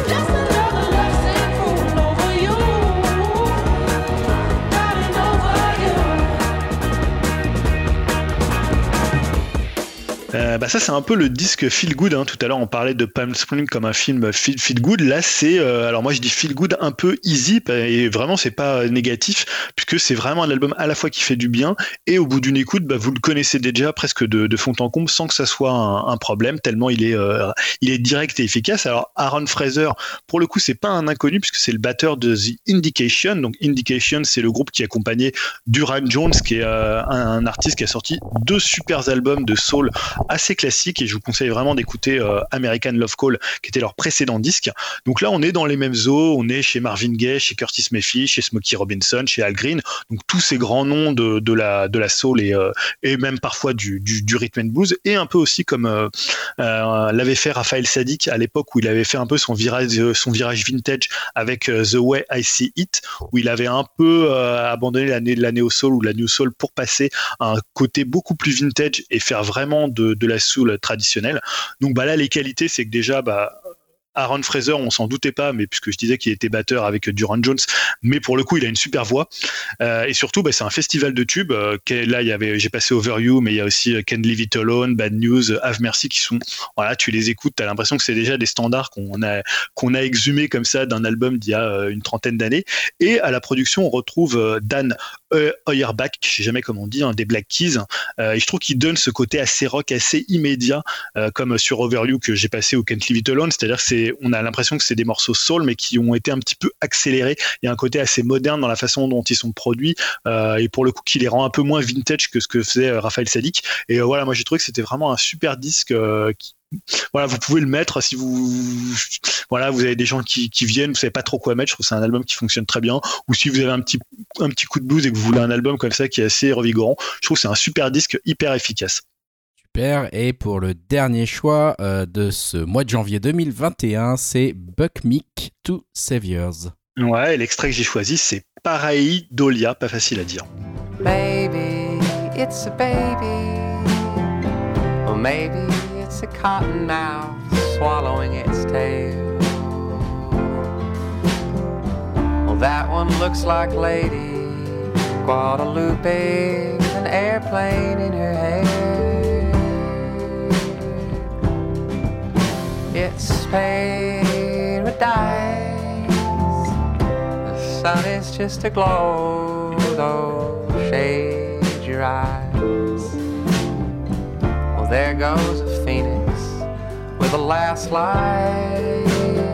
Euh, donc pour terminer, un bon disque de folk rock. Hein, euh, donc Buck Meek, peut-être ça vous dit rien. En fait, c'est le guitariste de The Big Thief. Hein, euh, J'ai souvent parlé ici à la fois de Big Thief et d'Adrienne Lenker, qui est la chanteuse qui a sorti aussi deux albums solo. Donc là, c'est son, c'est le premier album, c'est le premier album solo de Buck Meek. donc pour la petite anecdote, d'ailleurs, pareil Dolia, c'est la science qui consiste à, regarder les nuages et à établir en fait des liens entre les, ce que représentent les nuages et les, les, les images qu'on peut qu'on peut s'en faire. voilà, moi c'est un disque qui m'a rappelé le, meilleur de Elvis Perkins, hein, dont j'avais parlé euh, l'année dernière. Donc c'est une voix comme ça, un peu perchée, un peu étrange, un peu pincée entre Dylan et, Leonard Cohen, qui est à la fois douce et rugueuse, un peu comme euh, pouvait l'être aussi un Neutral Milk connaît. Euh, et je parle de ça parce que c'est un disque qui, qui, est pas mal fait de contraste. C'est à la fois un disque qui est hyper habillé, mais en même temps qui, qui, met la voix très en avant, qui est un peu solitaire, mais tu sens une vraie ambiance de studio. Euh, c'est enregistré très live, hein, le son il est assez direct. Apparemment, ils l'ont enregistré comme ça en quelques prises et ils ont fait des arrangements sans vraiment réécouter ce qu'ils avaient fait avant. Donc il y a cette, cette idée de faire un disque assez direct. Euh, et c'est aussi un disque cathartique pour Buck Mick, mais en même temps, c'est un disque qui fait du bien, qui est à la fois instinctif mais assez pensé. Donc il y a un équilibre comme ça, il marche toujours sur, euh, sur cette espèce d'équilibre entre des, bah, des sentiments, des, euh, des façons de faire qui, sont, euh, qui pourraient être assez opposées. Euh, c'est lui qui le décrivait d'ailleurs comme une sorte de refuge, un lieu sûr. Hein. je vous conseille d'aller lire l'interview qu'il a donnée à Section 26, où il y a souvent des très très bonnes critiques et des très, bons, des très bonnes interviews. Il s'épanche d'ailleurs assez longuement sur les influences du disque, sur son rapport au Texas, sur aussi Big Sif. Donc voilà, je trouve que c'est un très très beau disque de, de, de, de folk, de folk rock qui est sorti cette année. Et voilà, comme j'ai parlé assez rapidement du, du disque, du, j'ai fait 4, 4 disques et demi. Voilà, je pense qu'il y a vraiment eu extrêmement euh, des disques vraiment extrêmement intéressants en janvier. Euh, souvent, moi, quand je commence une nouvelle année, je, me dis, je suis toujours un peu, je vais un peu reculon. Je me dis, ah putain, il y avait, jamais rien de bien qui va sortir. Je suis toujours un peu bloqué sur les disques de 2020. Et pour le coup, euh, sur cette année, je m'étais noté aussi, euh, il y a un disque d'électro que je vous conseille vraiment. C'est en fait l'album de euh, comment de Casper Marotte qui s'appelle Full Circle. On a eu aussi un album de Viagra Boys qui était plutôt pas mal, et également l'album de bah, de Motorama. Je dis ça aussi pour Jérémy puisqu'on avait fait un petit jeu pour trouver une pochette. Et le nouvel album de Motorama est plutôt pas mal. Donc voilà, je mettrai à la liste. Hein. il y a une quinzaine de disques moi qui m'ont vraiment intéressé intéressé en janvier. C'était vraiment un bon mois pour démarrer 2021. Super, bah écoute, merci pour ces nombreux conseils. Liste que tu nous mettras, euh, j'imagine, sur le Discord peut-être Ouais, ouais, je ouais. Écoute, super, euh, on attend ça. Petite question dans le Buckmeat, Buckmeat là, du coup, est-ce que Adrian Lenker euh, vient faire un featuring ou pas du tout? Non, pas à ma connaissance, à, part, à part si peut-être qu'elle fait des voix en studio, parce qu'on entend beaucoup de monde dans le studio. mais je sais qu'elle fait les photos, elle a fait des photos de Buck je crois, pour la promo, mais je suis pas sûr qu'on l'entende dedans. Mais je peux me trouver parce que, comme je te dis, il y a vraiment beaucoup de gens qui chantent derrière et il y a une ambiance très studio live qui fait que peut-être elle y est, mais. Euh, Sympa. Évidemment, je, suis sur Spotify, donc je n'ai pas l'album, donc je n'ai pas les crédits. Pour aller voir sur, pour aller voir sur euh, Discogs. Merci pour ça. Euh, on va continuer, enchaîner en fait avec la partie conseil flash, même si on était déjà dans les, dans les conseils depuis, depuis la rubrique rétro de, de Jérémy finalement. Euh, continuons et continuons cette fois-ci avec un conseil euh, presque général, j'allais dire, euh, puisque c'est un conseil jeu vidéo, d'un jeu vidéo qui en a fait craquer plus d'un autour de la table. il s'agit de Super Mario 3D World et Bowser's Fury, qui est donc sorti sur Switch récemment et euh, que euh, je crois donc, si je ne me trompe pas, Dimitri a acheté euh, et a essayé, Julien a acheté et essayé, racheté, racheté, essayé, Jérémy a acheté et essayé, Yao, toi tu l'avais déjà à l'époque sur Wii U, sur Wii U, effectivement. Voilà, donc toi tu connais pas juste la, partie Bowser's Fury. J'avoue que moi j'y ai passé juste quelques minutes, donc je donnerai pas non plus de, de, de retour sur Bowser's Fury. Je ne sais pas par où commencer ce chef-d'œuvre du jeu vidéo puisque je l'avais déjà. Je l'avais déjà hein. conseillé à l'époque sur, sur Wii U. J'avais déjà dit que c'était un chef-d'œuvre et peut-être pour moi le meilleur des, euh, des Super Mario. J'avoue que je suis absolument euh, fan de cet épisode de Super Mario 3D euh, World où je trouve que c'est vraiment le bon mélange entre, cette, entre la 2D et, et, la 3D. On est sur une sorte de 2,5D mais quand même en 3D, hein, on va quand même en profondeur dans certains niveaux, pas dans tous. Euh, mais je sais pas, il y a un truc qui est assez fabuleux dans, euh, ce, Super Mario 3D World, donc je suis assez euh, ravi personnellement qu'il soit ressorti parce que j'en avais des, des, souvenirs émus sur, sur Wii U. Et euh, moi, ce que j'aimerais, bah, c'est peut-être entendre les deux qui l'avaient pas euh, acheté euh, sur Wii U à l'époque. Donc, je pense Dim et, Jérémy, si je me trompe pas, tu l'avais pas eu. bah, dites-nous un petit peu. je crois que Dim, toi, tu as eu le temps de, pas mal y passer du temps. Jérémy, je crois que toi, tu l'as juste découvert. Je ne sais pas. Donc, je vous laisse, je vous laisse voir. Jérémy, toi, tu as commencé. moi, j'ai commencé, bah, j'ai commencé un petit peu. Oui, j'ai fait quelques heures dessus. J'ai fait les trois ou quatre premiers mondes.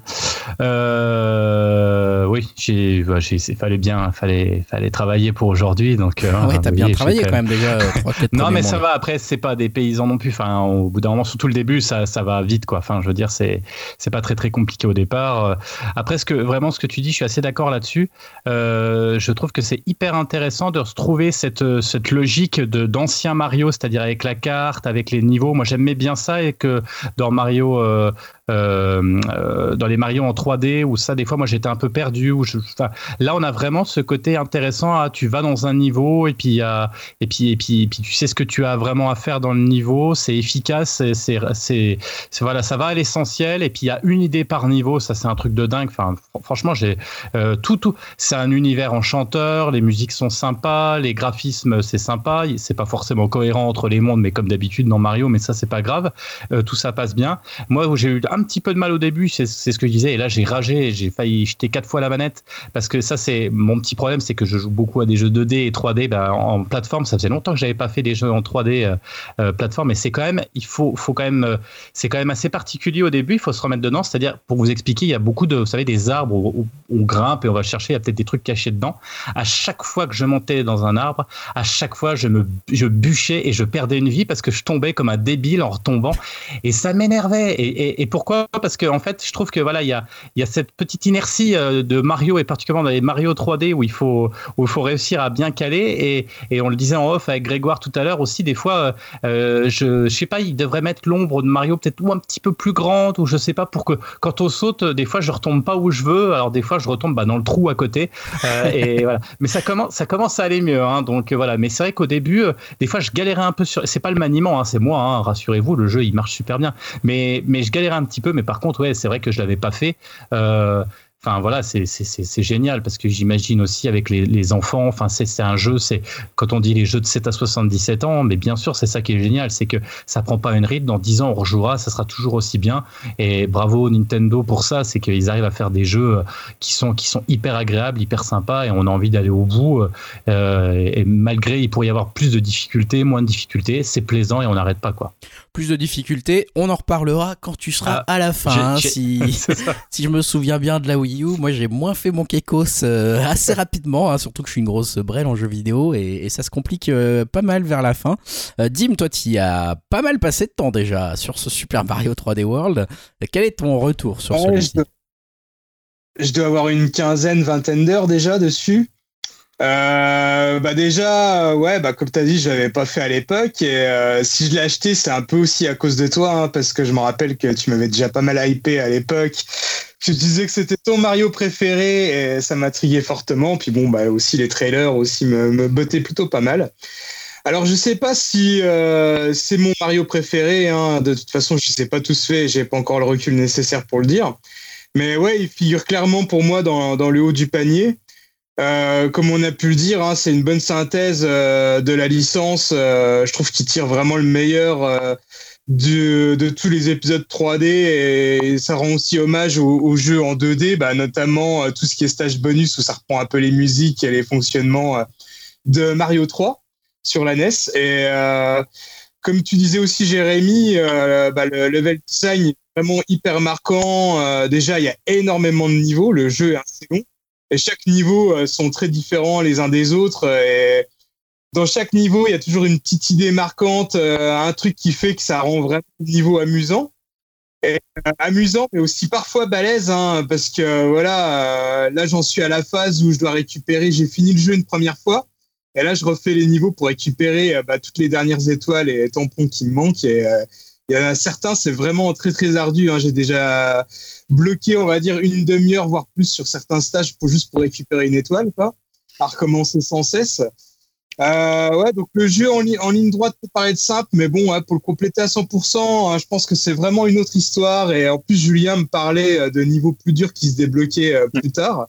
Et là, je n'ose même pas imaginer le, le, level, ça va vraiment se forcer. Ils sont affreux, ils sont affreux, vraiment je pense que je vais m'arracher pas mal les cheveux, mais euh, c'est marrant aussi parce que moi, je suis quelqu'un qui est pas très patient dans les jeux et qui abandonne très vite. Euh, ça me saoule très vite dès que c'est un peu trop dur. Mais là, euh, je sais pas pourquoi je, je, je persiste et euh, voilà, je, je m'accroche et, euh, et j'y joue vraiment beaucoup et j'arrive pas trop encore à m'énerver, donc ça va.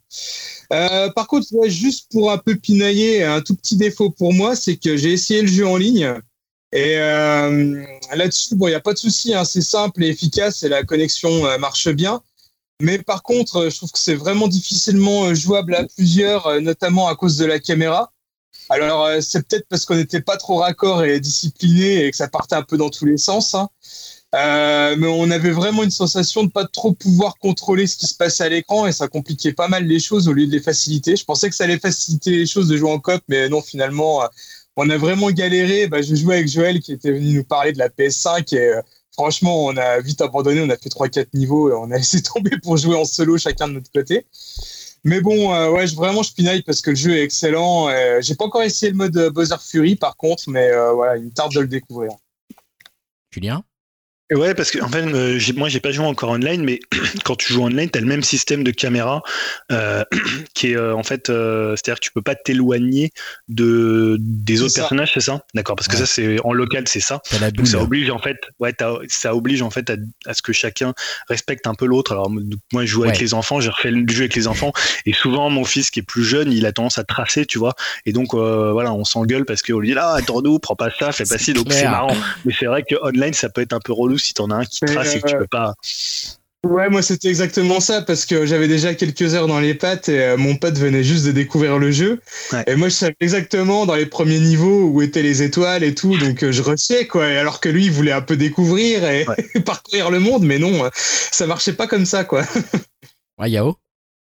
Euh, non, j'avais une question. Enfin, deux trucs. J'avais une question. euh, le mode euh, Bowser, c'est faut, faut, posséder, faut posséder le jeu pour, pour pouvoir y jouer. C'est pas un mode à part. Faut vraiment l'avoir. C'est pas genre un DLC ou un truc, un Non, non. standalone qu'on peut acheter à Non, part. non, il, ouais, tu peux pas l'acheter à part. Il est dans le jeu. C'est deux, jeux, c'est deux jeux totalement différents. Tu peux les commencer euh, indépendamment l'un de l'autre, mais pour le coup, tu peux pas l'acheter unique. Tu peux pas acheter uniquement Bowser Fury. Ça, Pour j'aurais bien l'instant. voulu.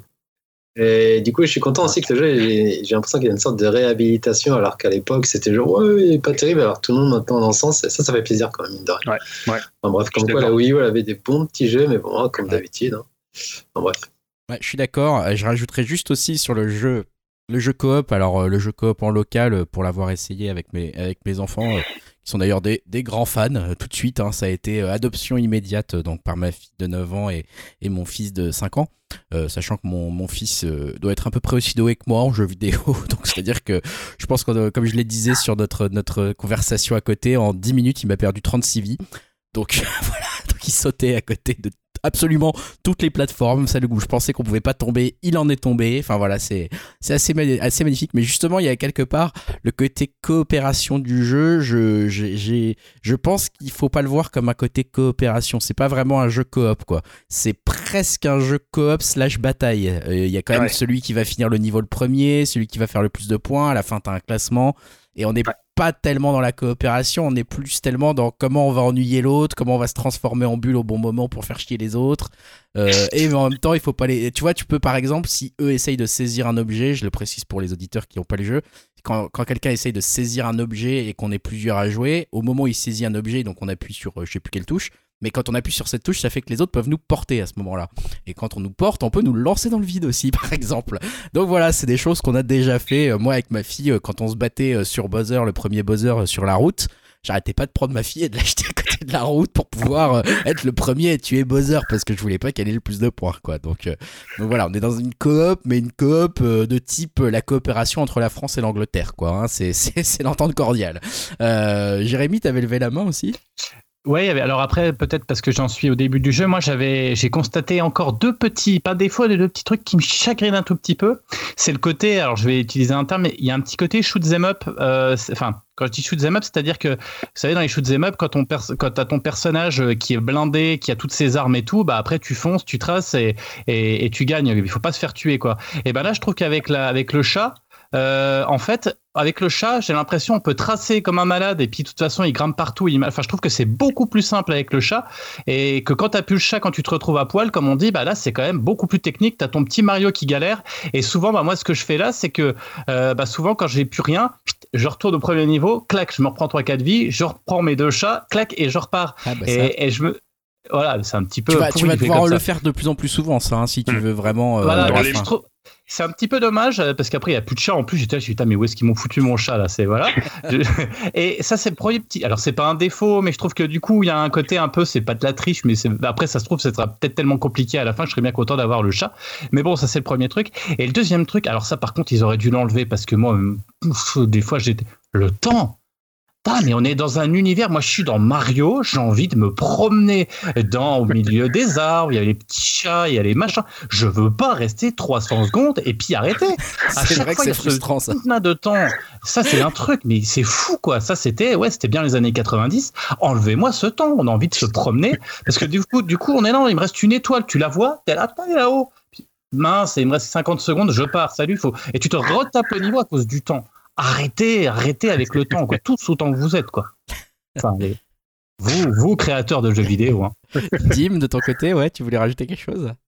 Ouais, je voulais un peu rebondir ce que- sur ce que vous avez dit. Bah, alors déjà, je suis complètement d'accord avec Jérémy sur les histoires de temps, surtout au début quand on cherche euh, les étoiles, euh, les tampons et tout, on explore vraiment le moindre recoin du niveau et c'est un peu pénible.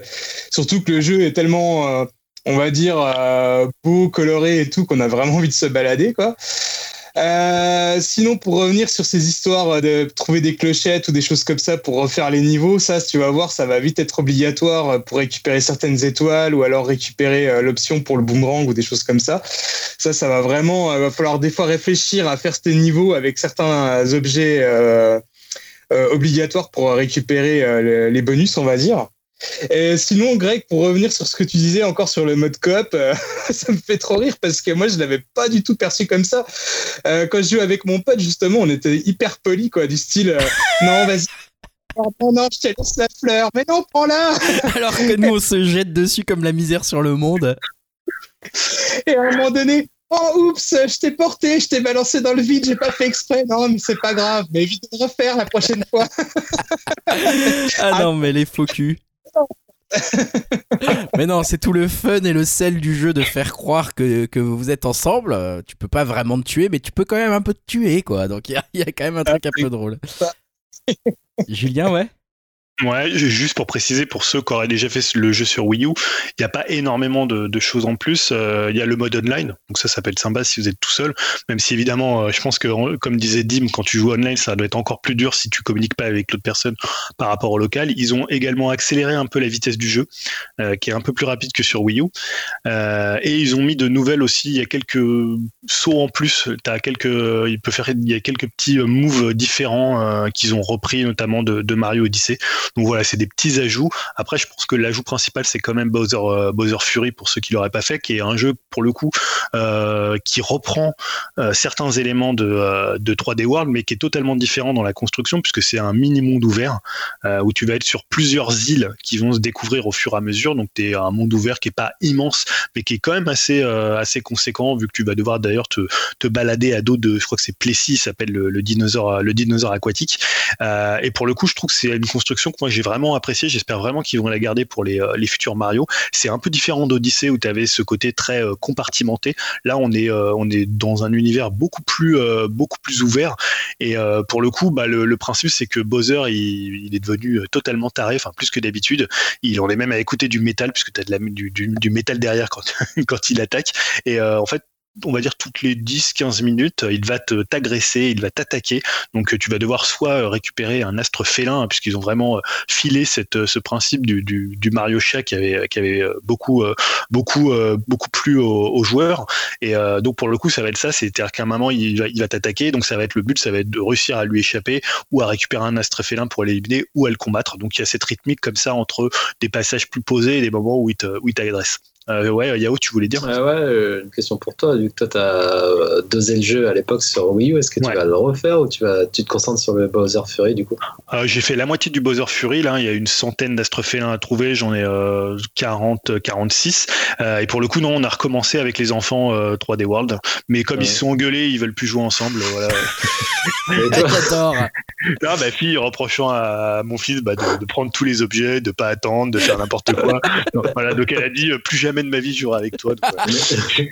Mais, à titre perso, euh, je veux dire, toi, tu vas te remettre dedans, tu vas Non, non, te non, concentrer moi, je vais- sur euh, non, non. Bowser. Ouais. Ouais, ouais, je vais finir un Bowser Fury et puis je vais, je vais voir si- s'ils veulent rejouer un jour d'ici une ou deux semaines quand ça sera un peu tassé. Tu sais, c'est les enfants, voilà. hein. Ouais, c'est- clair. Et du Voilà. coup, graphiquement, c'est toujours aussi chatoyant et beau. Et euh, par rapport à un Odyssey, du coup, ça. Bah, la DA, la DA. le Bowser, c'est- c'est- ouais. Ah, le Bowser, ouais, le Bowser Fury. Alors, il y a quelques petits ralentissements. Donc, voilà, les, les esthètes vont dire que ça tient pas le, le 60 FPS. Mais pour le coup, moi, je trouve ça plutôt beau. Et surtout, c'est la construction. Moi, je la trouve hyper intéressante. Et euh, honnêtement, j'espère que ça sera comme ça, un- vraiment un vrai monde ouvert, quoi. Ouais, Euh, ouais, Jérémy.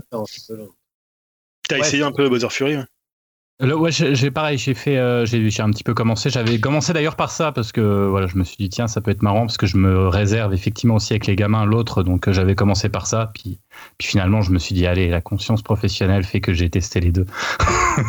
Et euh, non, mais ce qui est marrant aussi, ce que euh, j'ajoutais, mais je pense que tu allais dire Julien, c'est le côté aussi dans dans dans le Bowser Fury, c'est euh, quand tu transformes en espèce de de de, de, de chat géant en fait pour te battre contre Bowser. Donc là, on, le jeu est complètement différent, comme tu disais. Alors là, la, la musique, elle est complètement en métal, et là, et là, et là, on, on va attaquer, et là, on, on casse tout ce qu'il y a autour de nous. On devient complètement géant.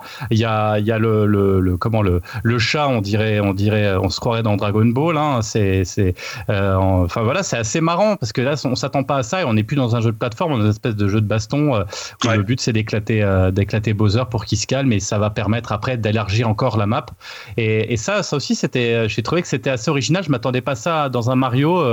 ce côté cyclique, effectivement, toutes les, toutes les, les quarts d'heure où il commence à pleuvoir. Et là, Bowser, il nous balance tout ce qu'il peut. Le jeu est plus compliqué. Les personnages, les petits chats mignons, ils se transforment en une espèce de petites saloperies qui essayent de vous bouffer. On peut pas les tuer. Enfin voilà, tout, tout, tout le monde se transforme. euh, et voilà. Et franchement, moi, j'étais surpris par la qualité euh, et par, euh, par l'innovation, encore une fois, le- les idées euh, qui Ouais. pleuvent. Mm. Euh, et et c'est vraiment sympa, quoi. C'est vraiment sympa. Mais ouais, ça c'est c'est sûr que c'est un point. Enfin, je sais que Dim l'a dit, mais euh, j'aimerais vraiment insister là-dessus pour nos auditeurs qui l'ont pas acheté. Alors moi, je parle surtout de Mario 3D World parce que j'ai pas fait Bowser Fury encore. Mais Mario 3D World, je crois que c'est impossible de se rendre compte à quel point euh, il y a un nombre faramineux d'idées. Euh, on pensait qu'on en était arrivé au bout du, du- du jeu de plateforme et qu'un Mario pouvait ressembler à un autre Mario et qu'est-ce qu'ils allaient bien pouvoir nous inventer d'autres. Et là, je sais pas, il y a combien de niveaux dans Super Mario 3D World, de petits, de petits niveaux dans lesquels on rentre, plus de 100 peut-être? Et à chaque fois, à chaque fois, il y a un truc mais complètement nouveau, complètement dingue, euh, qui est complètement propre à ce niveau-là qu'on retrouve nulle part ailleurs. Et ils en ont plus de 100 quoi. Et c'est complètement fin. Moi, je, suis euh, époustouflé par cette créativité que, Nintendo a réussi à, à ressortir sur ce jeu-là euh, à ce moment-là, qui est complètement folle quoi pour moi. Julien, ouais. Ouais, moi je disais à l'époque que c'est un peu comme une boîte de chocolat où t'aurais que des bons chocolats, tu vois, t'aurais Ouais, viré tous les chocolats avec de la liqueur, t'aurais viré tous les chocolats. dont tu connais déjà le goût et que t'aimes Ouais. pas, euh, tu t'en fous. Ouais. Non, là, Là, c'est qu'est-ce que tu préfères quoi. C'est incroyable. Non, c'était assez dingue. Voilà, ça c'était notre Et, et retour. juste, euh, juste un une dernière chose sur Bowser Fury, tu peux aussi jouer à deux, où euh, le deuxième joueur va incarner euh, Bowser Junior, et pour le coup c'est plutôt sympa. Autant dans Mario Odyssey quand t'incarnais la casquette Capi c'était vraiment pourri, autant là euh, il y a beaucoup plus d'intérêt parce qu'il est plus sympa à contrôler, il peut attaquer les ennemis, il peut récupérer des choses que, que Mario peut pas récupérer, donc euh, là pour le coup ça a un intérêt. Ça me fait beaucoup rire là. T'incarnais la casquette Capi. Imagine à te faire chier. Bon, bah, je suis sur la tête de Mario là. hein. Ah ouais non c'était nul, hein, franchement. À deux joueurs ça avait aucun C'est intérêt. génial.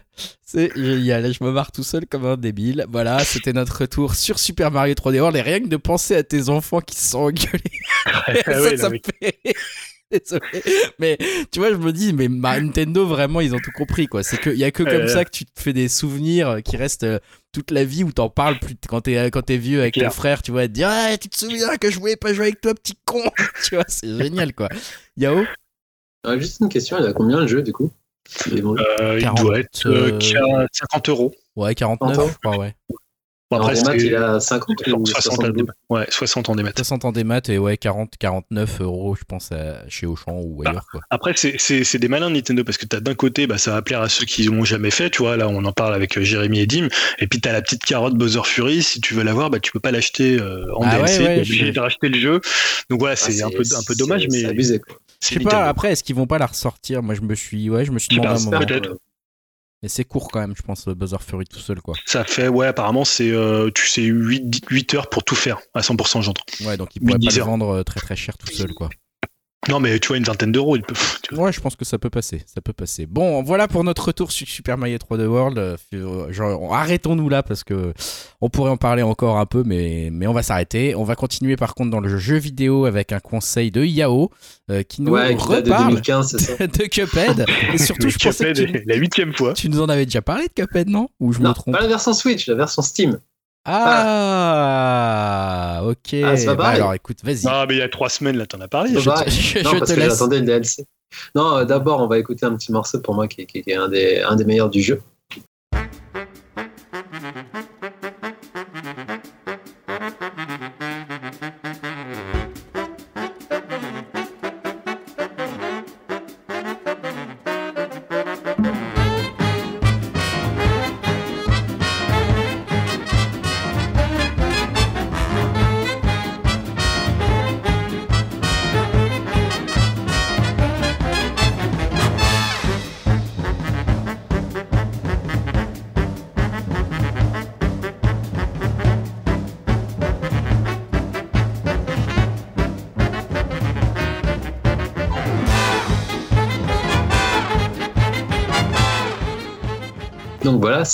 Si après avoir entendu ça, vous n'êtes pas ambiancé. En plus, non, j'ai décidé d'en parler car j'aimerais avoir aussi l'avis de Jérémy. Je crois qu'il s'y est mis aussi sur Switch.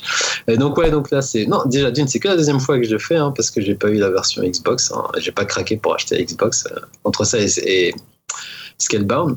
Donc, euh, ouais, non, juste pour faire un petit retour de la version Switch, hein, euh, notamment en docké en, en mode portable, en fait, que la fluidité, elle, est- nickel. J'ai observé une ou deux fois un ralentissement, mais sinon, c'est frénétique. Et, pour moi, c'est le run and gun ultime. C'est tout le temps toujours aussi beau, toujours aussi maniable et toujours aussi précis et, énervant aussi. Et là, j'ai- je pensais pas que j'allais replonger dedans. En fait, là, du coup, j'ai quasiment fini le jeu. Je suis à 170%, un truc comme ça. Et là, je suis en mode euh, faire tout le jeu en, mode S. C'est quand tu termines le mode normal, t'es en mode expert. Et je me suis dit, ouais, je voulais pas le faire, même s'il y a des challenges, il me reste euh, ouais, 4, 4 boss à battre. C'est bon, j'aurais platiné le jeu. Et, et d'histoire de me platiner le jeu sur un, un jeu sur Switch. Donc, euh, je vais le faire quand même. Et, donc, ouais, je, suis- je suis toujours à fond. Et je l'ai pris sur Switch parce qu'il y avait une réduc. Et comme ça, ça me met en.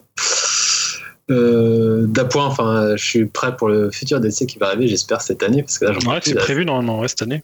Bah, à chaque fois, ils prévoient tous les deux ans, un truc comme ça. Oui, il a été reculé, et là, ils ont- ils l'ont reculé à cause du Covid, mais apparemment, ça va être Ouais, pour ouais. 2021. Ouais. La jouabilité est nickel et, le jeu est aussi beau, frustrant, énervant, mais jouissif. Enfin, tous les superlatifs, quoi. Vraiment, euh, je crois que c'est un de mes meilleurs jeux auxquels j'ai joué. Et je suis, bah, je sais que toi, t'étais mitigé, mais non, finalement, je suis, je retombé dedans et non, j'adore. Quoi. Et du coup, euh, Jérémy, je sais pas si tu as continué un peu ou. J'en suis à peu près à la moitié là parce que je voilà c'est euh, tellement de, de jeux et tellement pas de temps donc euh, du coup on avance plein on démarre plein de choses et puis on finit pas c'est même un peu frustrant parce que c'est le genre de jeu aussi où il faut garder le rythme Faut s'investir, pour, euh, ouais, faut Ouais. s'investir après euh, là où je le trouve pas si compliqué que ça en fait puisque c'est un jeu à Ah pattern pas. ouais, et en fait, euh, bah, le niveau, une fois qu'on a compris les mécaniques euh, de, de- de- du gameplay, parce que c'est ça en fait, c'est euh, c'est plein de petits jeux dans un jeu, quoi, parce que chaque, chaque niveau.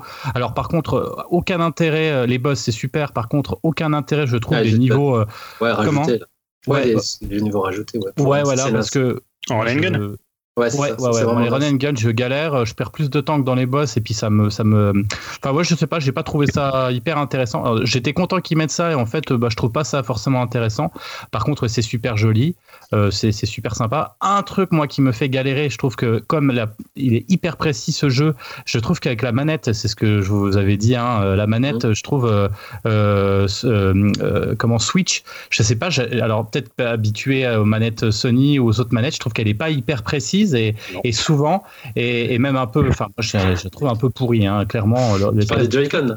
Ouais, ouais, c'est ça, ouais, ouais. Donc il- j'ai racheté un truc à côté, c'est c'est quand même beaucoup mieux parce Ouais, que, mais en fait, vraiment, et c'est pas de la mauvaise foi, hein, mais c'est tout, tout, les premières fois où je me plantais, c'était à cause de la manette parce que je voulais aller à droite et le machin il allait à gauche et j'étais non mais c'est pas vrai, c'est pas moi là. Le truc euh, tu baisses et puis il se baisse pas, il tourne, ça me gonflait, je me plantais dans les boutons parce que je trouve que c'est pas du tout ergonomique, c'est pas pratique. Alors quand tu veux, alors là comme c'est aux petits oignons et qu'il faut vraiment pas se louper et pas, et ben voilà, j'étais un peu dégoûté, ça m'a bien énervé et je me disais c'est pas à cause du jeu, c'est vraiment à cause euh, du système de la manette, quoi. Mm. Mais après, ouais, non, c'est magnifique, c'est incroyable, quoi. Enfin, en termes de, de, ouais, de, euh, de direction artistique, de, de jeu, c'est impressionnant. Et c'est vrai qu'il faut pas en avoir peur parce que finalement, c'est de la pattern. Et, disais, une ouais, fois qu'on sait jouer, ben, après, voilà, il faut aimer aussi ce genre hein, de, jeu, c'est-à-dire, euh, voilà, tu, Ouais, c'est du Tu sais die que- and retry, quoi. Voilà, c'est ça. ça, tu va, va mourir quoi. Mais c'est pas c'est pas du Dark Souls ou de la difficulté comme ça. C'est plus là, euh, je veux dire, le, le gars qui s'entraîne, il euh, comme on reprend tout de suite juste euh, au même endroit, donc du coup, au bout d'un moment, on y arrive. Mais il faut faut être patient, faut être patient quand même un peu. Ah ouais, c'est cool de que tu dis ça parce que ouais, c'est vraiment, c'est, enfin, moi je trouve faire la différence. Le jeu il est pas dur, c'est, ouais, c'est vraiment apprendre les, les schémas et les patterns quand tu dis, mais c'est, c'est pas insurmontable, insurmontable en fait. C'est après tu te mets un challenge en plus si tu veux faire genre à 100 dégâts euh, et tout ça. Ouais. Mais ouais, si tu veux juste finir euh, les niveaux, euh, non, c'est, vraiment euh, faisable. Donc là, en plus, euh, du coup, Dim il dit que je, joue à la suite, c'était, euh, je suis en train de jouer à Cuphead justement là pour essayer de platiner. Donc voilà, c'est mon objectif. Donc voilà. Donc euh, ouais, ouais, moi je suis à fond sur ce jeu. J'attends, comme je disais tout à l'heure, le DLC. Et je te le conseille, Greg. Hein, je suis sûr que t'aimerais. J'aimerais peut-être, hein, mais bon, je pense que je serais trop. euh, j'aurais, pas la patience d'apprendre les, les patterns perso. euh, C'est pas un truc qui me, c'est pas un truc qui me branche d'apprendre les patterns, donc euh, je suis pas sûr que je- j'accrocherai à ça. Et Mais donc bon. voilà, donc euh, au prochain numéro, je ferai un jeu, peut-être un jeu sur lequel j'ai joué il y a un an ou deux, je peut-être Wonderful 101 par exemple, non? Ouais, ça peut être, ça peut être le cas. Ouais, on en a pas encore trop parlé. Tu là, euh, Ah ouais, ouais, Comme ça, quoi. peut-être euh, Tra-. No More Heroes ou tu vois un truc un peu, ça. voilà quoi. Non, mais c'est surtout qu'il y avait une promo là en ce moment, je crois qu'elle est terminée, mais il était à 15 boules. Donc. Ouais, c'est vrai. Je crois qu'elle est terminée effectivement. Je l'avais vu passer, mais elle est terminée. Euh, on du continue tout bon, quoi. dans les conseils euh, avec Jérémy. Jérémy qui nous parle de musique. Alors rapidement, parce que moi aussi, on a l'impression que tous les mois, euh, toutes les, tous les 15 jours, euh, je, je sors un album d'Australien qui fait de la musique psychédélique. C'est vrai. Et c'est pas de ma faute, ils font ça tous les, tous les, tous les mois, il y a un nouvel album. Donc là, c'est un groupe qui s'appelle Psychedelic Porn Crumpets, euh, avec le nouvel album qui est sorti il y a 15 jours, ouais, il me semble, en tout cas en février. Tu l'as cherché là le titre de le, le titre du le titre de des gars là. Psychédélique porn crumpet. Je veux dire, il y a un moment tu nous cherches aussi avec des. Ah non, mais c'est un, c'est un groupe qui est connu quand même. Hein. Ouais, Euh, Il a eu son petit succès dans les années 80. Non, non, je plaisante, c'est un groupe tout qui ils en sont leur deuxième album. Et l'album s'appelle, euh, alors c'est Giga The Sunlight Monde. Euh, bah, c'est un mélange, effectivement, on retrouve quand même du King Lizard, euh, enfin King Gizzard and the Lizard Wizard, donc il y a un petit peu ce côté-là. Euh, on sent aussi le- les premiers albums de Tame Impala euh, qu'on retrouve un petit peu, avec un côté un petit peu plus hard rock assumé, euh, mais toujours un peu psychédélique, euh, hyper énergique, plus, plus facile d'accès, je dirais, que, que King Gizzard.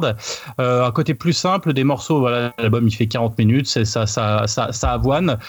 Franchement, je vous le conseille, c'est super sympa, ça passe bien, et encore une fois, je, je reviens à chaque fois là-dessus, mais les Australiens, ils nous sortent des albums, mais toutes les 5 minutes, des albums qui sont quand même hyper intéressants, et, ça fait plaisir de voir que ben, ils ont vraiment le, le côté psychédélique, côté rock psychédélique très moderne, ils ont réussi à, prendre ce style-là et puis à le, à le, à le, comment, à le, proposer à chaque fois avec euh, des variations autour du thème parce que les voix sont toujours un peu les mêmes, la guitare est toujours un peu pareille, mais avec des variations, avec des styles un petit peu différents, euh, mais avec euh, vraiment une identité australienne, je trouve, qui est hyper intéressante. Et bah, peut-être que dans 15 jours, je vous en retrouverai encore un autre, mais là, c'est pas volontaire, à chaque fois, c'est, c'est, à chaque fois, je dis, la vache, c'est vachement sympa et je pense que ça peut, ça, ça peut plaire aussi parce que c'est des trucs hyper, euh, hyper marrants, quoi. C'est, marrant et ça s'écoute bien.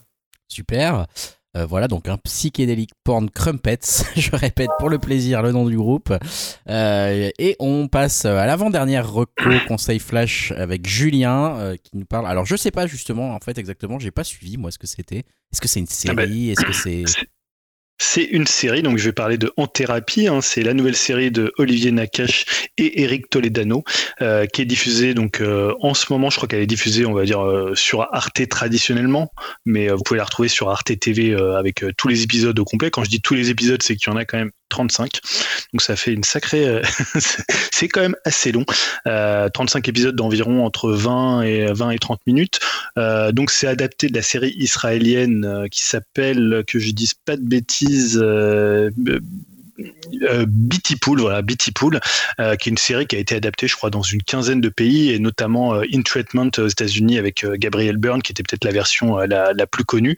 le principe, il est assez simple, c'est qu'on suit en fait un, psychanalyste dans son cabinet qui reçoit plusieurs patients. Donc, on va suivre là ces quatre patients plus un cinquième épisode qui est une fois qu'on a vu les quatre patients faire leur séance, on a un cinquième épisode qui va être avec, euh, là, en l'occurrence avec euh, Carole Bouquet, qui est la psychanalyse et une amie euh, du psychanalyste en question. Donc c'est un, cycle comme ça à chaque fois de, de cinq épisodes qui rebouclent.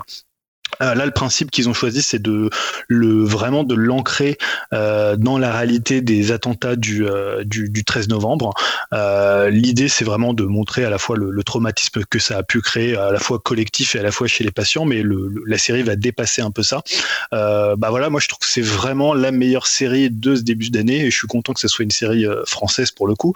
bon, évidemment, en série française, on avait Lupin, hein, donc en, en termes d'acting, pour le coup, on est très au-dessus, et c'est d'ailleurs par ça que je voudrais commencer. Pour moi, la, série elle fonctionne parce que en fait les, acteurs, donc euh, pour les citer, donc le, le, le psychanalyste, il est joué par Frédéric Pierrot qui est excellent, mais surtout dans les 4-5 patients puisqu'il y a un couple, euh, c'est extraordinaire. Je trouve que Mélanie Thierry, moi que je connaissais finalement pas plus que ça, en fait, c'est une actrice que je connaissais euh, encore une fois que je connaissais sans l'avoir vraiment vu jouer. Je trouve qu'elle est vraiment à la fois bouleversante et euh, hyper attachante, hyper intéressante. Il y a Raida Kateb qui est toujours euh, assez excellent. Une des moi pour moi la révélation c'est Céleste Bronkel qui euh, qui joue une jeune euh, nageuse qui vient pour voilà avoir un certificat de euh, une sorte, je ne sais plus comment on appelle ça, euh, c'est l'idée que finalement elle a euh, une sorte de, de bilan psychanalytique pour montrer qu'elle n'a pas fait une tentative de suicide, mais que c'est bien un accident. Et enfin, on a Clémence Poésie et Pio Marmaille qui joue le couple et Carole Bouquet, donc il y a un casting vraiment euh, 5 étoiles. Et surtout, comme c'est euh, un huis clos et c'est vraiment l'action avance que par la discussion, évidemment, si les acteurs sont mauvais ou si la série est mal écrite, bah ça fonctionne pas. Et là, le truc, c'est que parfois, tu as presque des monologues de 7 minutes d'un personnage euh, bah, qui te mettent des tartes dans la gueule. Bah, je pense là l'épisode avec Mélanie, enfin les épisodes avec Mélanie Thierry, avec euh, avec la jeune euh, Céleste. Voilà, à chaque fois ça ça fonctionne hyper bien. Et le côté, ce qui pouvait un peu me déranger parfois dans le cinéma de de Toledano et Nakash, c'est un peu leur utilisation des clichés. là, on l'a un petit peu dans les premiers épisodes pour présenter les personnages, notamment sur le personnage de Reda Kateb qui incarne un flic de la BRI qui est rentré en fait dans le dans le Bataclan, ceux qui des fameux qui portent le, bouclier, qui font la, colonne pour euh, se mettre, enfin pour euh, aller euh, attaquer les terroristes, et le, personnage de, de de Mélanie Thierry qui est chirurgienne et qui a en fait opéré des gens du Bataclan voilà, ça peut être un peu amené des fois un peu de façon didactique, à la fois dans les concepts psychanalytiques et dans les traumas des personnages. Mais une fois que vous avez passé un épisode pour chaque, franchement, il y a des moments où bah voilà, c'est très très très très fort. C'est vraiment une, pour moi une très grande série de dialogues et surtout d'acting. Moi, il y a des, des, des, monologues qui m'ont mis vraiment qui m'ont mis vraiment KO. Ouais Jérémy? C'est pas un peu j'avais peur de, c'est pas glauque euh, c'est pas un peu tristoun euh, enfin bien sûr le sujet il est pas marrant on est d'accord mais ce que je veux dire est-ce qu'ils ont réussi quand même à faire un truc qui soit pas trop dans le pathos où euh, on a envie de, de chialer à chaque fin d'épisode ils arrivent quand même à sortir de ça? Ouais, alors si tu veux sur le contexte, c'est-à-dire des, des, attentats pour le coup, ça en sort assez vite, euh, on va dire, puisque tu as vraiment que deux personnes, deux personnages qui font référence, et même si le climat est là, et c'est un climat qui amène à tout le monde à se remettre en cause, et, et c'est assez vite quand même évacué, et après à s'intéresser euh, aux, personnes, aux personnages. Et non, il y a des moments même assez drôles, des choses. Alors après, c'est pas une série qui est, qui est gay, hein, pour le coup, c'est pas c'est de la comédie, mais c'est pas non plus, euh, euh, c'est pas hyper fun ou hyper euh, feel good pour le coup, mais ça, ça reste ça ça, attrape d'autres choses de l'époque que uniquement euh, les attentats. Et pour le coup, c'est pas non plus euh, glauque au possible, sans dire que c'est euh, que c'est gay. Ouais, Yao? ouais, moi aussi j'ai enfin, vu en fond vu que ma copine a commencé à regarder. pareil que toi, Mélanie Thierry, je la connaissais. Enfin, désolé, mais via Villain ID, donc c'était pas non plus un grand, grand film, une grande prestation. Mais c'est vrai qu'elle était assez bluffante et comme les monologues qu'elle sort et son interaction avec les psy, je trouvais ça assez fascinant. Et même Reda Kateb, bah, je découvre au fur et à mesure, j'ai découvert du coup dans Hors Norm, mais je trouve qu'il est vraiment mm. excellent. et, Du coup, moi j'aime bien Pio Marmaille, donc j'attends de voir euh, son rôle. J'ai pas regardé là pour l'instant. Et j'avais une question, c'est pas pas trop dense vu qu'il y a beaucoup beaucoup d'épisodes. Toi, tu les as tous vus, c'est ça? Non, j'en ai vu, euh, là j'en ai vu 17. Euh, puisque après, comme on disait tout à l'heure, j'ai déménagé, donc je, voilà, c'est moins de temps de regarder. Mais non, euh, pour le coup, moi, j'ai, alors le fait, il y a le- un peu le, le truc qui est un peu bizarre dans la série, c'est que souvent tu vas avoir une histoire ou un personnage que tu préfères, et euh, tu vois, ça va être un, ça va s'intercaler avec d'autres personnages. Donc des fois, moi, tu vois, par exemple, je préfère le personnage de Mélanie Thierry et le couple, et tu vois, ça fait ce côté où tu es obligé d'avoir les histoires des Ouais. autres vu que c'est pas en continu. Mais souvent, en fait, c'est, il y a parfois des histoires qui sont un peu dynamitées par d'autres personnages à l'intérieur qui vont entrer en interaction. Euh, Enfin voilà, il y a quand même des surprises à l'intérieur de la narration. C'est pas aussi systématique que euh, euh, impatient, impatient, impatient, la fin de la semaine, impatient, impatient. Mais non, non, pour le coup, je trouve que la durée et c'est ça qui fonctionne bien, c'est que c'est une série qui est longue, mais tu as besoin en fait de passer du temps, du passer du temps avec eux et que c'est une série qui prend son temps et qui le fait très bien. Et je trouve ça assez surprenant. Et même pour du Toledano Nakash, qui sont pas forcément les réalisateurs les plus fins du monde en termes d'écriture. Tu vois, souvent je trouve qu'ils sont un peu limite dans les clichés. Je trouve, moi j'aime bien, mais je, tu vois, un, truc comme hors norme, c'est pas mal. Mais parfois tu as un peu, bah, un peu les gros sabots ou même intouchables.